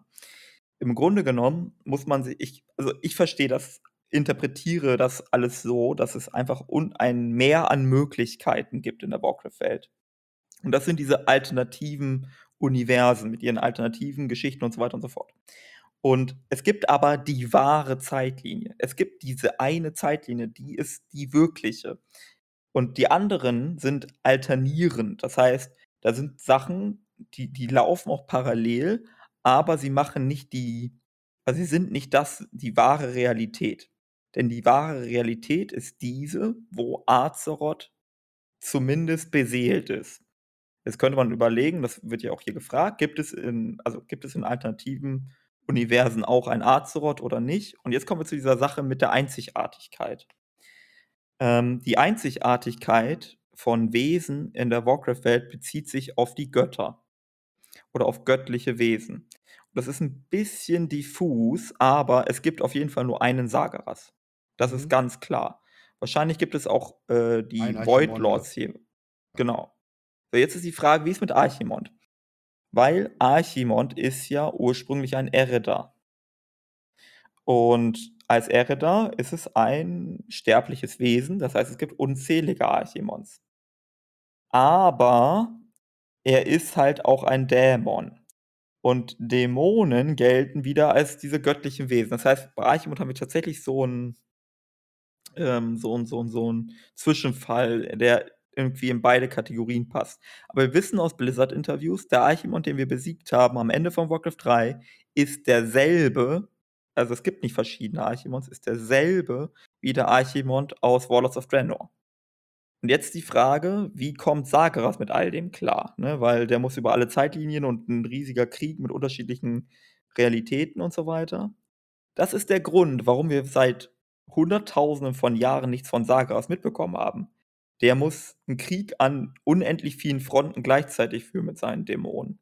Und das zu koordinieren braucht anscheinend viel Zeit und so weiter. Der hat nicht nur ein gigantisches Universum, sondern ganz, ganz viele parallel. Genauso auch der Kerkermeister und alle anderen großen Wesen, die halt auf göttlichen Skalen operieren. Deswegen sind die Titanen auch ewig weg und so weiter. Weil die sich halt nicht nur um eine Realität Gedanken machen, sondern um alle alternatierenden Versionen, um die wahre Realität, also die wahre Zeitlinie zu einem schönen Ende zu führen. Im Wesentlichen ist es das. Habe ich damit alles e erschöpft? Ach so, ja, noch wie das ist mit den, äh wenn die in die Sh äh, Shadowlands kommen, ne? Mhm. Äh, ja, genau. In den Shadowlands gibt es jeden Charakter nur einmal, ja? Also, es gibt nicht in den Shadowlands 20 Guldans und 20 Drakas oder so, sondern es gibt die wahre Draka oder den wahren Guldan. Und wenn jetzt die anderen Drakas oder die anderen Guldans in den alternativen Zeitlinien sterben und in die Shadowlands kämen weil Gul'dan ist auch schon mal fraglich, weil er so viel mit Teufelsmagie voll ist, dass man überlegen kann, dass er gar nicht in die Shadowlands kommt, aber ist auch egal. Ähm, wenn die dann dahin kommen, dann verschmelzen die quasi mit dem Geist, der bereits dort ist. Aber diejenigen, die dort sind, das sind die Wahren aus der wahren Zeitlinie. Mhm. Genau, so so würde ich's sehen, ja. Das Einzige, was halt ein bisschen dann komisch ist, wenn zum Beispiel die Naru, die ja wieder als göttliche Wesen und wieder in ihrer Einzigkeit, äh, Einzigartigkeit gelten, ähm, Mhm. warum diese dann so einen heiligen Krieg ähm, auf Draenor entfachen und Jyrell so umpolen. Das ist dann alles ein bisschen, aber das kommt wieder wie Sageras, der führt an unzähligen Orten Krieg. Vielleicht wird es irgendwann mal diesen Plot geben, dass eben, ähm, ja, in der Zeitlinie gibt es eine Riesenarmee des Lichts, in der Zeitlinie gibt es eine Riesenarmee der Leere und irgendwann kommen die Zeitlinien zusammen, weil, ja, bronzener, ewiger Dracheschwarm, Muruson, sonst was. Und wir haben eine Instanz, in dem auf einmal riesige Armeen gegeneinander kämpfen, weil irgendwie ein Stundenglas der Zeit wieder da ist. Und das wäre natürlich möglich, dass sie es versuchen, in diesen diversen Zeitlinien eben ihre Präsenz äh, so stark wie es geht zu erhöhen, um im Falle der Fälle dann mal eine finale Schlacht zu schlagen. Sowas in der Richtung, genau. Das, Ja. man kann das vielleicht äh, in zweierlei Hinsicht betrachten. Einerseits als so Ressourcen, Kapazitäten, wie du das jetzt so hast das quasi gerade beschrieben, Mhm. ne? Die bauen sich Kapazitäten an Armeen auf, an Waffen und sonst was in irgendwelchen Alternat äh, alternativen Realitäten, um diese irgendwann in die wahre Realität zu überführen. Ja. So wie es ja auch am Ende von Warlords of Draenor passiert ist mit Gul'dan, um dann Sagaras in unsere echte, wahre Welt zu führen, Genau. quasi. Genau, genau. Ähm, ähm, oder, äh, das ist so das Zweite, das ist eher so das Ding vom Kerkermeister. Der Kerkermeister macht 'n Spielerstatistik. So, er weiß, dass er quasi nicht überall erfolgreich sein wird. Also versucht er es einfach überall und irgendwann werden seine Versuche fruchten in irgendeiner Realität. Und dort pusht er das weiter, bis er zu einem Punkt kommt, die ihm wieder nützen kann. Geht auf was läuft auf was Ähnliches hinaus, aber es ist schon 'n bisschen was anderes, weil das eine geht auf Masse, das andere geht auf, ähm, wie soll ich sagen? Also, das eine geht darauf, äh, Ressourcen aufzubauen, Kapazitäten aufzubauen. Das andere geht darauf, dass du diesen einen Lottogewinn hast, dass einmal im Universum alles gut für dich läuft, damit du mächtige Artefakte und sonst was zusammenkriegst, um irgendwas damit zu machen. Ja. Ja, ich glaube, so können wir das lassen. Ja. Ja. Das passt. Ähm, kommen wir zur nächsten. Und zwar wieder Rayla Laubwind. Ähm, da, ah, da auf der Dracheninsel Zentauren sind, ist die Frage, woher kommen sie eigentlich und was machen sie auf diesen Inseln und welche Verbindung haben sie zu den Drachen? Damit verbunden ist die Frage, waren diese Inseln mal Teil des Kontinents? Hätten sie nicht die Titanwächter instand halten können? Ähm, Gibt es eine ganz einfache Antwort drauf, und zwar hat Steve Nuser da ziemlich easy drauf geantwortet. Die Dracheninseln, nein, die waren nicht Teil des ähm, Kontinents. Wissen wir ja auch vom Intro-Cinematic, da ja es ähm, ne, vor der Implosion, sag ich ja mal, des ähm, Kalimdor ist es ja schon außerhalb gewesen. Und vor allem hat Steve Danuso erklärt, dass der äh, Wild God Onara diese ähm, Zentauren auf die Dracheninseln geholt hat, ähm, sich mit ihnen verbündet hat und sie dort in dem Gebiet des grünen Drachenschwarms leben und sich auch mit den grünen Drachenschwarm ja befreundet oder verfreundet, befreundet haben, wie auch immer. Und soweit wir wissen, war die gesamte Insel im Schlaf. Das heißt, alles darauf war im Schlaf. Die Insel war einfach dicht zu, Ende aus. Wir sehen ja auch im Cinematic, wie zum Beispiel die Blumen wieder anfangen zu wachsen. Das heißt, eigentlich die komplette Flora, Fauna, Leben war Energie gleich null. Und als dieser Schleier dann gelöst wurde, konnten wieder Pflanzen wachsen, das Leben hat wieder teilgenommen, aufgenommen und und und. Aber auf jeden Fall, Mhm. der Waldgott Onara hat eben noch vor mh, The War of Ancients die ja, Zentauren dort rübergeholt auf die Dragon Isles. Genau, also auf jeden Fall Onara hat genau, wie du's ausgeführt hast, ne, Onara hat die Zentauren, ähm, zu den Dracheninseln gebracht, und zwar vor dem Krieg der Ahnen. Ja, genau. Ähm, jetzt ist die Problematik die folgende, hm, und zwar das Entstehen der Zentauren liegt, äh, bisher nach der Darstellung in den Chroniken ich habe es extra noch mal ge jetzt ganz genau nachgeschaut, äh, liegt nach dem Krieg der Ahnen. Genau, Das heißt, wir haben hier 'n 1100 Jahre danach. Ja, ähm, das heißt, wir haben hier 'nen Zeitparadoxon. Es sei denn, die Geschichte, wie die Zentauren entstanden sind, ist nicht ganz richtig. Und ich habe, glaube ich, sogar 'ne Erklärung dafür. Äh, weil also die Zentauren, wie wir sie bisher kannten aus Kalimdor, sind die Nachfahren von Zetar, das ist ein Sohn von Cenarius, und dem Erdelementar Teratras oder Prinzessin äh, Teratras. Die hübsche. Und Genau, die hübsche. Hm, aus, äh, Desolace, aus dem Maraudon. Genau. So, und, hm, die also, das sind quasi Nachfahren von dieser Liebesbeziehung. Ähm, das ist aber, wie gesagt, nach dem Krieg der Ahnen passiert. Jetzt ist es aber so, dass, äh, Legenden besagen, dass die Zentauren von Cenarius abstammen und nicht von Zeta. Die jetzt kommt der 200 IQ Move. Cenarius hat auch mit einem Erdelementar Zentauren erschaffen. Das ist aber weit früher passiert als das mit Zeta. Also, es gab quasi die wurden einfach zu 2 unterschiedlichen Zeitpunkten. Einmal hat Cenarius Mhm. welche in die Welt gesetzt und einmal Zeta welche in die Welt gesetzt. Und die, die Cenarius in die Welt gesetzt hat, das ist dann entsprechend vor dem Krieg der Ahnen gewesen. Genau. Ich So würde denke ich's aktuell erklären. so so würde ich's auch sehen. Ähm, wir wissen auf jeden Fall, die, die auf den Dragon Isles sind, das ist die, ja, Zivilisation der Maruk, so wird sie sich nennen dort. Ähm, ja. Und wir wissen halt, dass die Zentauren in Kalimdor auch nicht gerade zufrieden waren, weil sie auch immer als Bastarde galten, ähm ja, und abgestoßen waren. Sie haben auch deswegen sogar ihren Vater, den Zetar, getötet, wenn ich das noch Mhm. richtig im Kopf habe. Genau, weil Ähm sie sich selbst so also, sie haben Genau. sich selbst betrachtet und fanden sich selbst so hässlich, dass sie aus Rache für diese Hässlichkeit ihren eigenen Vater töteten. Ja, weil sie sich immer gegen den die gegen die Dryaden, glaube ich das war so die Idee ja, das waren die Hübschen, die Schönen, ne, die Guten. Bei denen Mhm. hat's funktioniert und bei denen dann halt nicht. Ich glaube, so Ja. kam das dann immer rüber, ja. Ja, aber ansonsten sie konnten halt nichts auf der auf der Dracheninsel machen, laut der bisherigen Informationen, die wir haben, weil halt die Dracheninseln komplett, ja, shut down. Der PC war runtergefahren und dort war nichts an Leben. So könnte man es interpretieren, das Cinematic.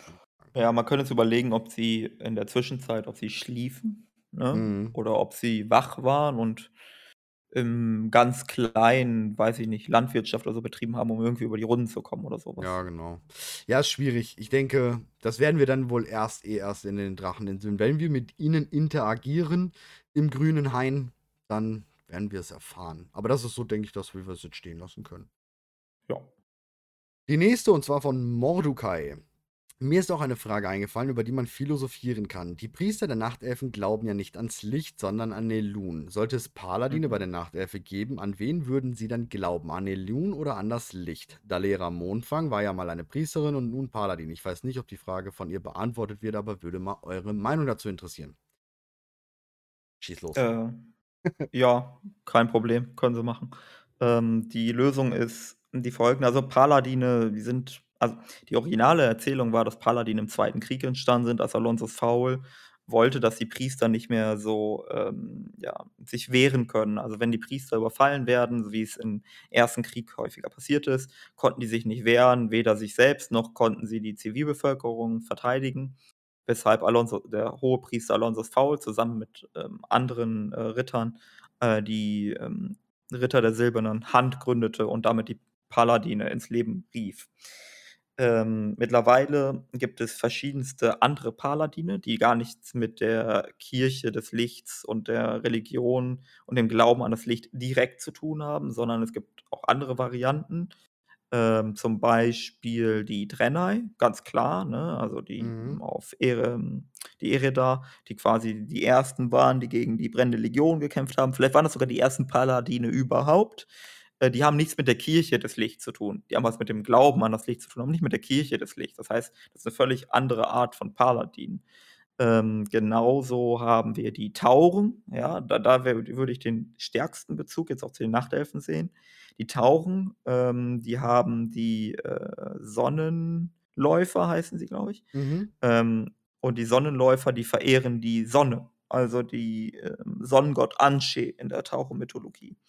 Und für die ist das ein Wesen, ein Sonnengott, ähm, die, ja, in der Sonne verkörpert ist. Die Sonne ist auch nur ein Teil der Erdenmutter. Das heißt, eigentlich verehren die Tauren nicht mal nur die Sonne, sondern eine Gottheit, die noch sogar über der Sonne steht. Aber die Sonne, die strahlt Licht aus und das reicht also, der Glaube an die Sonne und das Licht der Sonne reicht, um die, ähm, Mächte der des Lichtes anzurufen. Ähm, vor diesem Hintergrund wäre es absolut plausibel, wenn man sagen könnte: „Na ja, dann können die Nachtelfen ja an das Mondlicht glauben und dann können die theoretisch wüsste ich keinen Grund, es sei denn, Elune verwehrt das. Da könnte man jetzt irgendwie so was überlegen. Mhm. Aber prinzipiell Aber auch für einen dann Krieg würde es Ja. gehen. Ich meine, wir sehen die, die Blutritter. Ähm, auch ein super Beispiel für, für das. Äh, Blutritter sind nur daraus entstanden, dass die Priester, als sie von der, also als Silbermond angegriffen wurde von Arthas äh, und der Geißel, ähm, ja, hat ihnen immer, immer mehr und mehr das Licht versagt und die Priester konnten nicht mehr heilen, konnten nicht mehr ihre Heilsprüche wirken und waren aufgrund der Dominanz des Todes dort ja vom von ihrem Glauben abgekoppelt. Und daraufhin hat sich so eine Art, ja, ähm, Zorn gegen das Licht ähm, mitgemacht. Und ähm, dann hat man eben, ja, um doch wieder schlagkräftig zu sein, das ist ein bisschen weit ausgeholt, ähm, Keltas hat einen Naru aus der Scherbenwelt ähm, nach Silbermond gesandt, um eben den Magiehunger, den die Blutelfen oder noch Hochelfen dort hatten, ähm, ja, zu stillen. Und daraus kam dann der erste oder die erste Paladine, das war Liadrin. Und das ist es mehr aus, ich sag mal, Zorn. Sie haben ja diesen ähm, Naru versklavt in dem Sinne und ihn, ja, ausgepresst. Weiß nicht, wie man das, wie man das sonst äh, Mhm. beschreiben möchte. Und das war eher schon so eine, ein zorniges Anrufen, ein, ein Klauen der Macht, ein Rauben der Macht ähm, des Lichtes, um es als Vergeltung. Also auch das war wirklich, das ist für mich der wirkliche Inbegriff des Vergeltungspaladins, so der Blut, Blutpaladin. Ähm, Mhm. Und dann hat man ja aber trotzdem hinterher den Einklang wiedergefunden und wieder ans Licht geglaubt und eben nicht mehr den Naru ausgequetscht, sondern eben wieder ans Licht geglaubt. Also man sieht, oder gerade an den, anhand der Blutelfenpaladine, an der Blutritter, merkt man, dass man nicht unbedingt an ein gewisses Licht glauben muss, sondern der Glaube allein oder das, das Konzentrieren dieser Macht des Lichtes alleine macht diese Kraft aus. Also Ja. es ist in der Theorie Also für jeden möglich. Ja, also es gibt wahrscheinlich unterschiedliche Varianten quasi, wie Mhm. man diese, hm, Lichtmagie zugänglich bekommt. Also, manchmal kann es auch die Ergebenheit sein, ne? Also, du ergibst dich dem Klar. Licht, du glaubst an das Licht und dann wirst du von der dir, ähm, vom Licht erfüllt, Ja, die so. silberne Äh, Hand definitiv, ne? genau. Aber es kann auch ein Gebrauchen sein, ein Missbrauchen, ein ein ein Benutzen, äh, dieser Mächte. Ähm, das wird dem Licht nicht gefallen, aber es funktioniert. Es kann auch ein Schamanismus Aufzwingen ist nix anderes, ne? Ja, ja, ja. Äh, Schamanismus geht ja so ich würde sagen, ja, doch, doch, kann man auch das sagen, das ne? das Also Erzwingen der Elementare, gut, bei Thrall ist es dann nicht ganz so gut ausgegangen, aber wir haben ja auch bösartige, äh, Schamanen-NPCs, Mobs-Gegner, die Mhm. uns ja, die diese Elementare versklaven. Es ist eigentlich nichts anderes, würde ich behaupten. Ja. Und dann gibt's noch die andere Variante, ähm, dass das Licht, ähm, sich aufzwingt. Also, da äh, dass es andersrum läu läu läuft quasi mit Macht. Genau, mit Irel oder mit Illidan. ich denke vor allem auch Illidan, ne? Mhm. Als Xera Illidan reinigen wollte. Illidan wollte das gar nicht, aber ich glaube, in dieser Richtung könnte es auch gehen. Ja, Also definitiv, definitiv. Ja. Also, ich glaube, wenn man einfach nur, äh, fest genug dran glaubt, dann es es dürfte wahrscheinlich von jeder Klasse Rasse einen Paladin geben können, also von jeder Rasse definitiv. Das Mhm. Einzige, wo man natürlich 'n bisschen drüber streiten kann, sind die Untoten. Klar, ähm, da geht grade in den letzten Wochen, weil ich ja sehr viel darauf spekuliere, dass wir untote Paladine bekommen, vielleicht verbündetes Volk der lichtgeschmiedeten Untoten oder, oder, oder. Ähm, da ist halt die Frage, wir wissen, die einzige Erzählung, die wir haben, als wirkliche, tatsächliche Erzählung ist von Alonso's Foal, der ein als untoter Licht wirkt. Er sagt, es tut halt weh, aber man kann es machen. Und das an bei Paladin wäre es wahrscheinlich genauso, dass sie eben unter schm gewissen Schmerzen oder, ja, Es gibt Unbehagen äh es gibt Pa 'n untoten Ja, Paladin. genau. Äh, äh, Sir Siliak, äh, war einer der originalen 4 Reiter aus Naxxramas Mhm. aus, ähm, Vanilla WoW. Ähm, der ist im Prinzip, man könnte das schon so sagen, der ist 'n untoter Paladin. Man könnte auch überlegen, ob Bolvar 'n untoter Paladin ist. Ähm Ja, ja, klar. Ja, es geht auf jeden Fall in diese Richtung. Ähm Ich sage mal so, sie verbrennen ja eben ihre Feinde mit den Sachen. Ähm, also mit der Vergeltung, sage ich mal, das wird ja auf die Feinde geschleudert. Dass sie dabei ein Unbehagen oder vielleicht auch gewisses Selbstmartern haben, ähm, wahrscheinlich, durchaus möglich, aber es ist ja jetzt auch nicht ganz, ähm, ja, unbekannt, sagen wir mal, in der Kirche, ähm, Ja. diese Selbstmarterung. Ähm, Anduin ist vielleicht auch so 'n Beispiel, ist natürlich kein Untoter, aber, Oh ja, Anduin ist, stimmt. ähm, hm, der Grund, waro also, der Grund, warum Anduin jetzt zum zum Erwählten wurde vom Kerkermeister, ist, weil er ja ein ein ein reines Herz hatte. Das heißt, als er da den die Treppen hochmarschierte bei ähm, in der Bastion, da ist er quasi ah, das dass er da überhaupt durchkommt und durchgelassen wird und so weiter und so fort, geht halt nur, weil er ans Licht glaubt. Und das hat er auch, äh, unter Kontrolle der Herrschaftsmagie weiterhin gemacht.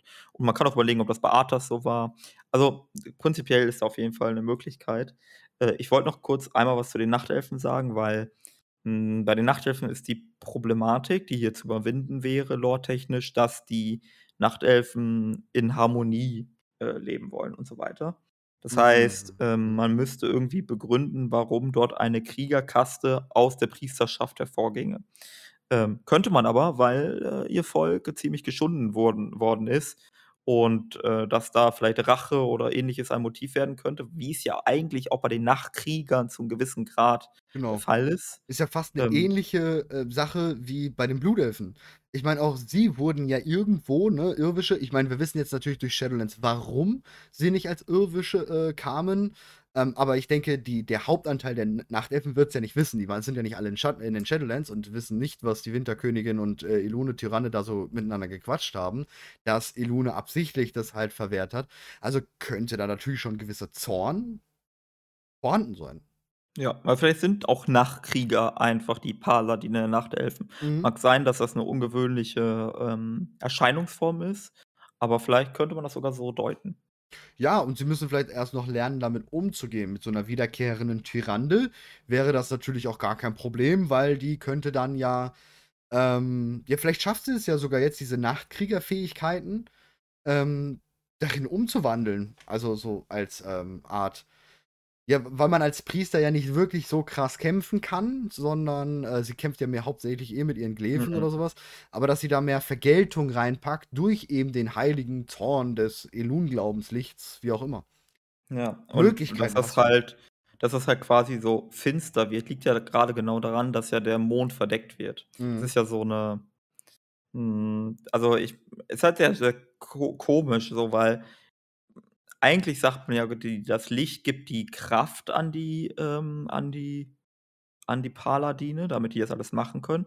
Ist die Erzählung hier genau umgekehrt. Das Licht gab ihnen die Kraft und vielleicht bleibt das auch da wie so 'ne Batterie, aber während die ähm, hm, ja, während die Kraft schwindet, wie's ja auch bei den Nachkriegern ist, je länger die da erfüllt sind, desto kritischer wird's mit denen, äh, desto zornerfüllter werden die, weil das muss dann irgendwie raus oder kompensiert werden oder die haben Entzugserscheinungen, ich habe keine Ahnung. Irgendwie so könnte man das vielleicht erklären.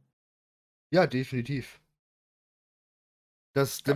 also, Möglichkeiten, um eben das zu schaffen, hast du, glaube ich, ähm, ja, mehr als genügend. Denke, da Mhm. da hast du wirklich viele, ähm, Möglichkeiten, diese einzuführen. Hat ja bei den Tauren damals auch schon geklappt. Ich meine, klar, wir hatten viel Gegenwind damals bei den Tauren-Paladinen erst mal gehabt. Ähm Ja. aber es geht, möchte ich behaupten. Ja, ja, ich denke auch, dass es geht. So, dann sind wir, glaube ich, schon jetzt bei der letzten, wenn ich das Mhm. richtig hier sehe. Genau. Und zwar, ähm, ich frage einfach mal hier.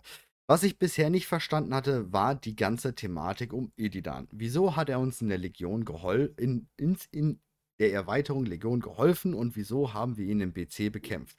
Auch wenn's nix Aktuelles ja gut.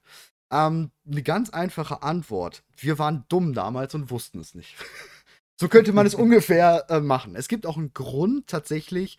Illidan ist 'n ziemlich starkes, arkanes Wesen mit sehr viel Potenzial. Ähm, außerdem hatte er sehr viele Artefakte, Schädel des Guldans. Also, wir hätten ihn theoretisch damals auch gar nicht besiegen können, wenn nicht etwas gewesen wäre. Denn Illidan war schon immer so ein Art Antiheld. Ähm, er wollte er ist über Leichen gegangen, um das größere Übel zu besiegen, und zwar für ihn die Brennende Legion. Er hat, ähm, immer dafür gehandelt, Hauptsache er kann die Brennende Legion aufhalten und hat hier und da halt sehr vieles dafür geopfert, manchmal sogar ganze Völker. Ähm, wenn man jetzt, ähm, auf die Scherbenwelt guckt, und zwar die Völker der Draenei dort, ähm äh, Draenei, der der wie heißen sie? Der Ver Ver Verstoßenen, wie hießen sie? Ach so, ähm, Akama halt, ähm die Verschlagenen. Zerschlagenen, ja, genau, da hi hießen sie Genau. dann die Zerschlagenen. Zerschlagenen. Ähm, weil sie ja eben damals von den von der Legion dort geknechtet wurden. Ähm, er hat ihnen zwar ein erfülltes Leben oder so versprochen, wenn sie sich, äh, ihm unterjochen oder ihm, äh, folgen, aber er hat halt einfach sehr viel ausgenutzt, um irgend sein größeres Ziel, die das Besiegen der Legion zu erreichen. Ähm, an dem besagten Tag, wo wir dann den Black Temple, also den Schwarzen Tempel im in der Scherbenwelt stürmen und angreifen, ist er schon seit Wochen dabei gewesen, ein sehr großes, kompliziertes, arkanes Ritual durchzuführen, um ein Portal zu erschaffen, wo die Demon Hunter von ihm das sind dann die Dem Demon Hunter, die man dann in Legion erstellt, ähm, ja, durch müssen, weil sie einen bestimmten Schlüsselstein holen sollen, weil eben mit diesem Schlüsselstein konnte man es schaffen, ein Portal zu machen, um direkt zum Planeten der Legion zu kommen, weil Illidans Vorhaben immer war, er wusste, die Dämonen können nur dort besiegt werden und er wollte schon immer den Krieg auf den Planeten der Dämonen hinbringen. Deswegen hat er halt so viele Demon Hunter ausgebildet, sich so viele Armeen um sich geschart, die Naga und alles Mögliche. Und wir wussten das halt einfach nicht oder wir fanden sein Vorgehen zu radikal, zu ähm, krass. Und deswegen konnten wir ihn da besiegen, weil er ziemlich geschwächt war, ähm, ziemlich am Ende war. Und hinterher wussten wir es besser und haben ihn dann halt zu uns geholt und dann hat uns geholfen. Weil dann auf einmal die Legion ja wieder der Feind war und wir wussten, ja, wir haben da ja mal jemanden im Kerker, der eigentlich ziemlich gut gegen die ist. Ich habe es gut umschrieben. Ja, war gut, war gut. Ähm, also die grundsätzlich, äh, hast du das alles richtig zusammengefasst. Es gibt halt bei das Ding bei Illidan ist, hm also einmal hast du dieses mit dem, dass er für das größere Ziel, ähm, kämpft, ja? Also er ist immer er will immer die Legion v vernichten und er will, äh, Sagas vernichten. Im Übrigen, die der Grund, warum er das will oder der Grund, warum er erkannt hat, dass das sinnvoll ist, ist Sagaras selbst, weil Sagaras selbst ihn ja das Augenlicht nahm, wodurch Illidan, ähm, äh, eine besondere Fähigkeit bekommen hat, womit er mehr sieht, als man normalerweise sehen würde. Wenn man Dämonenjäger spielt, kann man durch Wände gucken, aber eigentlich ist das 'n bisschen mehr. Es geht so 'n bisschen darum, dass er jede Magie sehen kann und teilweise sogar durch andere Realitäten blicken kann und so was alles. Und im Prinzip, das können wir sogar relativ gut verbinden mit dem, was worüber wir sprachen, mit den verschiedenen Realitäten. Mhm. Illidan wusste, dass die Brennende Legion in mehreren Universen, äh, kämpft und in fast allen Universen gewinnt. Und, ähm, das hat ihm so beeindruckt, in Anführungsstrichen, dass er gemerkt hat: „Hey, es ist gar nicht sinnvoll, sich gegen die Brennende Legion zu verteidigen, weil die kommen wieder.“ Was sinnvoll ist genau, die werden auch immer mehr. Sondern was sinnvoll ist, ist Gegenangriff. Also, nicht Verteidigung ist die richtige Strategie, sondern Angriff ist die richtige Strategie. Was halt Das keiner zuvor gemacht hat, was er halt gesehen hat. Also, das erwähnt er sogar explizit ja im Buch, ne, Illidan, dass, Ja. ähm, keiner zuvor es gewagt hat, die Legion anzugreifen, weil sie halt einfach immer zu krass war. Und da hat er gemerkt, das ist der einzige Weg. Genau. Ähm, das Problem bei ihm ist also, 1. seine, äh, Nachtelfenkumpel, äh, sehen das nicht so oder haben es zumindest nicht so gesehen. Mittlerweile verstehen sie ihn 'n bisschen. Ob sie jetzt ihm zustimmen, ist noch mal steht noch auf 'nem anderen, äh, Blatt Papier, aber zumindest, ähm, hat sich da 'n bisschen was geändert, was die Betrachtung betrifft. Hm, es gibt auch noch 2 weitere Aspekte bei Illidan, die wichtig sind, ähm, um Illidan zu verstehen. Das eine ist, der Typ ist einfach wahnsinnig. Also, der der ist nicht ganz bei Verstand. Da das weiß er auch selbst und er fragt sich das oft auch selbst, ob er sich überhaupt noch unter Kontrolle hat. Und er tut auch immer wieder Sachen, die moralisch extrem fragwürdig sind, bisschen auch einfach für nicht in Ordnung. Viele Sachen funktionieren auch einfach nicht. Er wird dann immer argumentieren: „Ja, es ging halt nicht anders, er musste es halt versuchen, weil ansonsten wäre noch schlimmer“ und so weiter. Aber das macht ihn schon mal sehr schwierig und, äh, man das wird auch häufig so umschrieben, dass er einfach machthungrig ist, ne? Also, sobald er irgendwas hört mit er kann davon irgendwie mächtiger werden, dann macht er das. Ja. Egal, was das bedeutet, so. Ähm, weil er ist ja auf der richtigen Seite und wenn die Richtigen die richtigen Waffen haben, dann ist das immer gut, weil, äh, man muss ja die brennende Legion aufhalten. Das schwierige Charakter Charakterzug so. Dazu er neigt dazu, zum Tyrann zu werden, was er ja auch geworden ist auf der, äh, Scherbenwelt. Ähm, und das Dritte, was wichtig noch ist, ist, dass er verliebt ist in Tyrande. Und, ähm, er versuchte, ähm, schon als Kind und oder als heranwachsender Kind ist jetzt vielleicht ein bisschen übertrieben, aber als Heranwachsender schon, ähm, immer Tyrande zu beeindrucken. Also, das ist so 'n Mhm. bisschen dieses der Halbstarke, der, ähm, bisschen über die Stränge schlägt, um, äh, das Weibchen zu beeindrucken. Hat nie funktioniert. Aber, ähm, Aber sein bei bei seinem Bruder hat's eben funktioniert. Das ist das Problem, glaube ich, dann noch, Ja, ne? ja. Genau, weil das waren ja die haben ja also, sein Bruder Malfurion, äh, die haben ja ge wie sagt man, die waren Nebenbuhler. Also, die haben um die gleiche Frau geworben und Tyrande hat sich relativ früh für Malfurion entschieden. Aber er hat's trotzdem halt nie aufgegeben, ihr immer wieder zu zeigen, wie, ähm, ja, cool er doch eigentlich ist. Was, glaube ich, Ja. auch ganz wichtig ist bei Illidan also, generell muss man sagen, also, für mich steht nach Sylvanas definitiv Illidan als bester Charakter in World of Warcraft, ähm, weil er einfach ein super erzählter Typ ist, von Anfang bis Ende sehr viel Geschichte hat und alles. Aber was ich bei ihm finde auch recht wichtig ist, ist halt die Vorhersage, nachtelfische Vorhersage, Auf Augenfarbe und so was. Er war halt immer irgendwo eigentlich also, damals, wo Illidan und Malfurion als sein Bruder, ähm, in der Jugend waren, kam ja dann das Druidentum überhaupt auf. Cenarius kam und Malfurion war ja dann der Erste, der überhaupt zum Druiden wurde.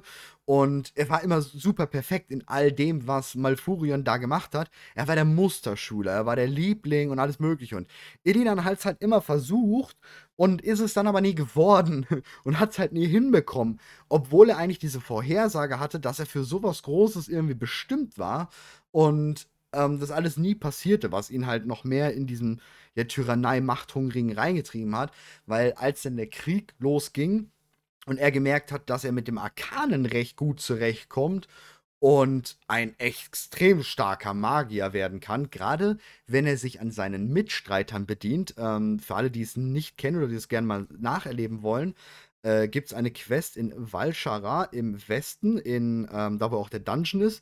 Die ist rund um um Illidan. Ich glaube, das ist 'ne äh, aus der aus der Ordenshalle ist diese Quest von diesem gefallenen Stern. Ähm, da erlebt man Illidans Geschichte und da saugt er quasi seine arkanen Mitbrüder aus, um eben noch viel, viel, viel stärker zu werden. Also 'n Wächter auf Zwang. Und man merkt dort auch richtig in dieser Quest, er kann nicht aufhören. Also, ein Wächter holt sich ja zum Beispiel so 'ne Equin oder so was, hat sich ja 'n gewissen Teil der Magie der anderen Magier, ähm, besorgt, aber so, dass diese eben noch weiterleben konnten und alles gut war. Illidan Mhm. hingegen konnte nicht stoppen. Er wusste: „Nein, ich muss jetzt alles nehmen, weil dann bin ich halt einfach stärker, dann kann ich die Legion auch besiegen.“ Und so hat er halt Nachtelf um Nachtelf getötet, nur um stärker zu werden. Und das ist halt schon da Mhm. wurde er so richtig krass krank eigentlich. Genau, das war so der also, der Anfang vom Abstieg in die, ähm, moralische Grauzone. Ja. Ähm, um noch direkt auf die Frage zu antworten, ne, also, um jetzt den die finalen Schritte zu begründen, warum wir Illidan bekämpfen und warum wir Illidan als Freund haben später. Der Grund, warum wir Illidan im Burning Crusade bekämpfen, war es, dass die brennende Legion Illidan als Bedrohung angesehen hat. Illidan hat nämlich zuvor, also, vor Burning Crusade, Nazrezar überfallen. Das war die Heimatwelt des Schreckenslords und hat Nazrezar sogar komplett vernichtet. Ähm, dort hat er eine Karte gefunden, wodurch Illidan überhaupt wusste, wo, äh, Argus, also, die Heimatwelt der Dämonen, überhaupt sich befindet und so weiter. Also, die brennende Legion hatte Angst in Anführungsstrichen oder hat in Illidan eine große Bedrohung gesehen. Deshalb hat die brennende Legion einen Plan entworfen, dass die dass Azeroth, ähm, die Scherbenwelt überfällt, um Illidan zu töten. Also, wir sind, ohne es zu wissen, im Auftrag der brennenden Legion gegen Mhm. Illidan in Krieg gezogen. Die Genau. brennende Legion hat nämlich Azeroth überfallen. Also, es gab so kleinere Angriffe, ähm, äh, Invasionen und die wurden zurückgeschlagen. Und das sollte uns und das hat ja funktioniert, das sollte uns, ähm, dann auf die Scherbenwelt locken, so nach dem Motto: „Okay, die Krieger von Azeroth, äh, müssen jetzt 'n Gegenangriff starten äh, gegen die brennende Legion und lock und damit lockte man sie, äh, nach ähm, ja, in die Scherbenwelt, um don dort, ähm, Illidan zu bekämpfen. So. Schreckenslord sei Dank. Ja. Ähm, so und jetzt die Geschichte, warum, äh, sind wir auf einmal dann wieder befreundet später mit Illidan? Eigentlich wären wir das nicht. Eigentlich hatten die sterblichen Völker von Illidan kein gutes Bild von Illidan, ne? Also, die Meinung über Illidan war sehr, sehr negativ, insbesondere bei den Nachtelfen, aber eigentlich auch alle anderen hatten jetzt nicht unbedingt gute Sachen über die, ähm über Illidan zu sagen. Insbesondere zum Beispiel die Blutelfen, weil die Blutelfen wurden komplett verarscht von Illidan, ja? Also, ähm, die Blutelfen man wurde versprochen, dass Illidan den Hunger nach Magie stillt, den die Blutelfen haben. Hat Illidan nicht gemacht. Äh, ja, lief nicht so gut. Ähm, so und jetzt ist es so, hm, in Legion haben wir dieses Artefakt gefunden, äh, was dann der Kern von Xera war. Und Xera, dieser Naru, der hat uns erzählt, warum wir Illidan, ähm, retten müssen oder Illidans Seele retten müssen. Wir haben also nur im im Auftrag oder in Anweisung von Xera gehandelt, weil die gesagt hat: „Hier, krasse Prophezeiung und, äh, der müsst ihr folgen, weil dann ist gut.“ Und leichtgläubig wie wir sind, machen wir, was der Naru sagt. Ähm, ja, und das wird dann auch später auch so 'n bisschen thematisiert, weil Velen sich dann mit Illidan über Schicksal und so weiter streitet. Ähm, aber im Wesentlichen retten Ja wir gut, und Illidan und weil wegen dem Angriff auf der Verhärten-Küste, ne, weil ja dann auch das das Verlies, wo eben all diese Demon Hunter, ähm, die ausgebildeten Demon Hunter von Illidan eingekerkert, eingesperrt waren. Ähm, die wurden ja dann auch rausgelassen von eben ihren, ja, Kerkermeistern. Ähm. Und dann hat man natürlich genau, von den Wächterinnen. Und dann hat man natürlich so 'n bisschen mehr, ähm ja, man hat den Nutzen in ihnen einfach gesehen, den sie bringen gegenüber die brennende Mhm. Legion, weil sie waren nun mal oder sie sind nun mal der Erzfeind der Legion. Und vor denen hat tatsächlich die Legion einfach mächtig Schiss von den Demon Huntern. Die sind da Mhm. wirklich, ähm, sehr gut drin, die zu erledigen. Genau, also wir haben ja es da gibt's ja diese eine Quest, die dazu führt, dass die, äh, Dämonenjäger sich dann der Allianz oder der Horde anschließen. Äh, dort haben die, ähm, Anführer der Horde beziehungsweise der Allianz ja erkannt, dass die Illidari, also die Dämonenjäger von Illidan, dass die, äh, nützlich sein können in diesem Krieg. Das stimmt. Ja, genau, durch die Dämonensicht, weil man dann eben bei den bei der Beerdigung von Vol'jin bemerkt hat, dass dort überall, äh, Dämonen sind. Und ich denke, bei der Beerdigung von Varian, ne also nicht Beerdigung, klar, äh, so viele Reste hatte man ja nicht. Ähm, ich Ja. weiß tatsächlich gar nicht, wie's auf der Allianz-Seite ist. Demon Hunter Allianz habe ich noch nicht gemacht. Äh, es ist ist ist, äh, analog. Also, da Okay. gibt's auch so 'n so 'n Begräbnisritual. Und dann sind natürlich die Demon Hunter völlig äh, was heißt völlig akzeptiert, aber gut in die Akzeptanz gerutscht. Und ja, als man dann natürlich alles herausgefunden hat rund um Illidan und dass Gul'dan ihn da, äh, für sich, für seine Zwecke, ja, packen wollte. Ja, und am Ende ist er natürlich ja. Also, ich sage, es ist noch nicht sein Ende. Er spielt grad die ganze Zeit Schach mit Sargeras. Die haben hoffentlich Free TV und sehen News täglich auf Azeroth, lesen wahrscheinlich chromie.de und wissen, was da Ja. abgeht. Und dann kommen die zurück und ich schwöre, das wird das Dream-Team. So Sargeras und Illidan, weißt du? Ah, das wäre Ja. insane. Mal Das wäre schon geil. gucken. Will könnte sein, ja. Ähm, es gibt eine Sache an Illidan, die, äh, ich noch ganz witzig finde in diesem Zusammenhang, und zwar, ähm, dass am Ende also am Ende von Legion, da gibt's diese Erinnerungsdinger. Also, Illidan hat quasi so was wie letzte Briefe, äh, 3 Stück, einen für den Spieler, einen für Malfurion und einen für Tyrande. Mhm. Und in dem oh, ich bin mir grad nicht sicher, ob's in 'nem Brief für Malfurion oder im Brief von Tyrande stand, aber ist auch nicht so wichtig. Ähm, da steht, dass Illidan der Auffassung ist, dass Tyrande stets die Beste von uns sei, also von den dreien, Malfurion, Illidan und Tyrande. Und dass Tyrande das Beste, äh, verkörpere, was Azeroth zu bieten habe.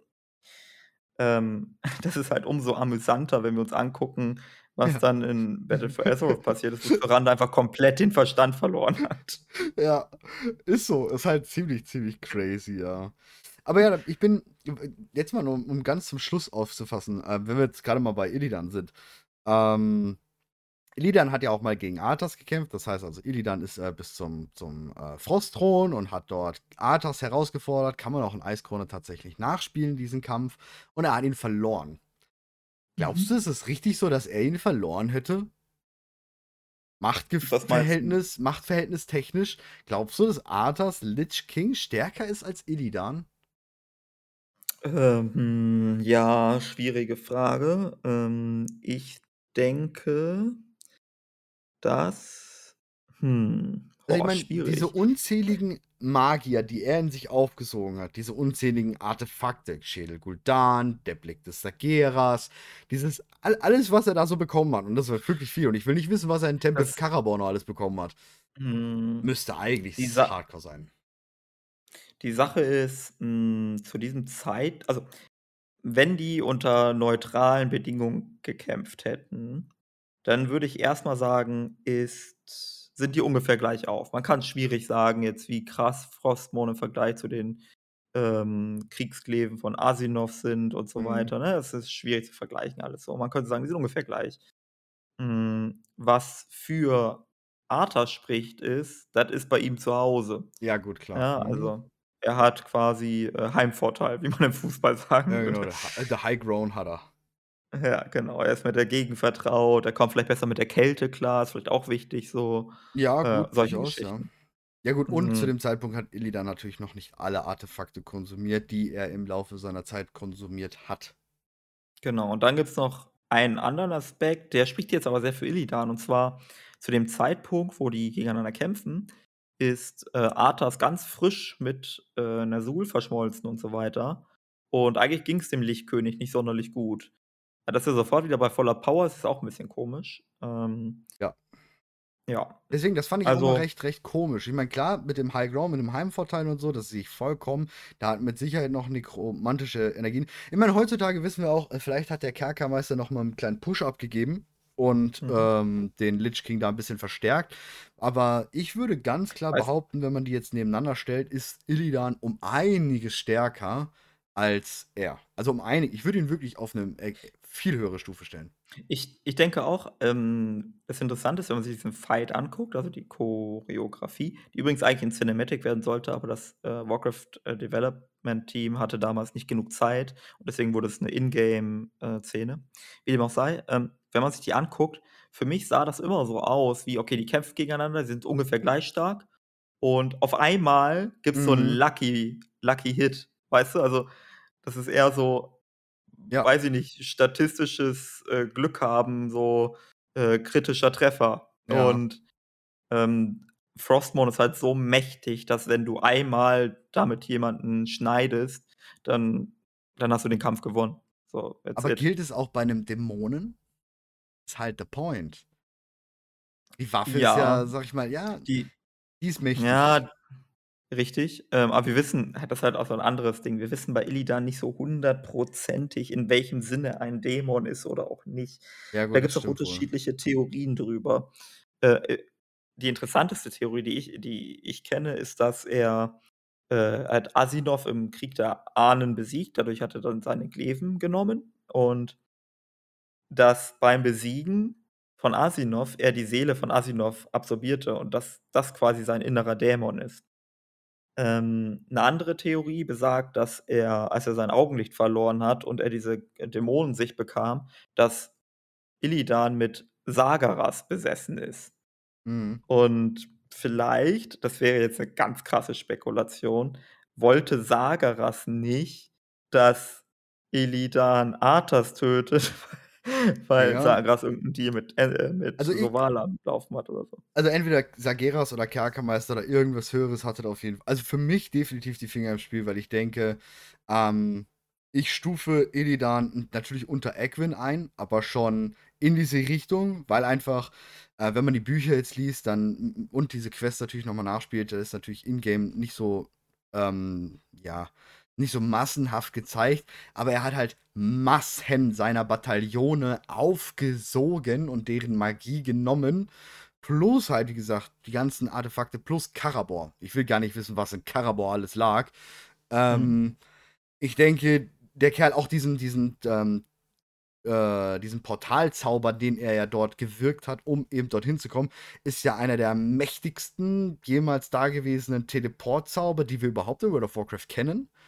Ähm Und hat ja dort auch nicht nur ein paar Leute oder nicht nur sich selber durchgebracht, sondern er hat ja richtig Leute rübergeschoben. Dafür, also im Vergleich zu diesem Teleportzauber, den wir dort von Illidan alleine haben, haben wir die Herbeirufung der brennenden Legion von Ashara, wo über Wochen und Monate hinweg mehrere Magier von Ashara zusammenstanden und zusammengebrochen sind, manche sind gestorben, um überhaupt das erste Portal für die Legion zu erschaffen. Und das waren die mächtigsten Magier von Ashara, die halt über, wie gesagt, über Wochen, Monate hinweg immer wieder und zusammengebrochen und und und. Und Illidan hat es da alleine gemacht. Ähm, das, ja. das zeigt für mich, wie krass. Und er hat dann auch gegen uns gekämpft und noch gegen Melif gekämpft. Ich meine, gut, er hat verloren, aber äh, das zeigt mir eigentlich, wie krass der Herr sein muss.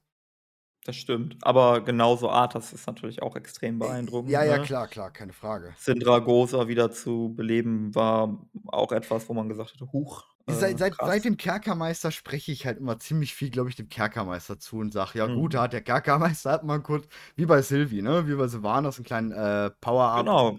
Hier erstmal genau, erst das Pickup. Und dann Absolut, absolut. Wir begründen das ja bei Silvanas genauso, ne? Silvanas, Ja. klar, krasse Weitläuferin und so, aber der Grund, warum sie, äh, Sauerfang mit mit Ja, einem Zauberspruch, genau, aus dem Leben kickt, ist der Kerkermeister gewesen. Ja, ja, so sehe ich das auch. Deswegen, ja, weiß ich nicht. Aber gut, ähm, das war's. Wir sind mit den Fragen durch. Ähm, Yes. noch die Erinnerung, wenn ihr Fragen habt oder wenn ihr mal was nicht verstanden habt, generell irgendwas wissen wollt, Meinung oder sowas können wir mit Sicherheit immer super einbauen und ähm, ja auch immer mal eine interessante Sichtweise für uns, eure Sichtweise zu sehen oder zu lesen. Einfach in die YouTube-Kommentare drunter schreiben. Ähm, Fragen, Fragen, Fragen. Es gibt keine doofen Fragen, wirklich, auch wenn ihr irgendwas mal von was Simples nicht verstanden habt, haut einfach rein. Und wir werden uns bemühen, euch die Lore näher zu bringen. Die Lore. Lore. Ja. Ja, ja. Da, wir kriegen das hin. Also rein in die Kommentare. Ähm, ich würde sagen, dann ich weiß noch nicht genau, ob wir nächste Woche oder übernächste Woche wieder die nächste Folge machen. Müssen wir noch mal drüber gucken. Es kommt Ähm, kommt drauf ja. an, was dann jetzt so noch vielleicht passiert, ne? Oder ob jetzt noch mal weiter Stille Ja. bleibt, weil irgendwie ist momentan ja sehr still. Genau, genau. Müssen wir mal schauen. Ähm, aber, äh, ich glaube ja, wir sind auch schon deutlich über der Zeit, sehe ich. Können wir Ja, sechs, sechs Minuten sind wir drüber. Ja. Da können wir, können wir jetzt sagen, das können wir aufhören. Dann yes. danke an der Stelle erstmal für die ganzen Zuschauer auch. Ne? Danke für die Bewertungen auf Spotify und Apple. Ähm, cool, dass ihr uns bewertet. Cool, dass ihr uns immer fünf Sterne irgendwie gibt. Das finde ich super toll. Ähm, macht gerne weiter damit. Hört's gerne weiter. Für die, die es halt nicht wissen. Klar, wie gesagt, uns gibt es auch überall woanders. Ähm, und wir sehen uns in der nächsten Folge. Danke fürs Zuhören. Yes, bis dann. Tschüss.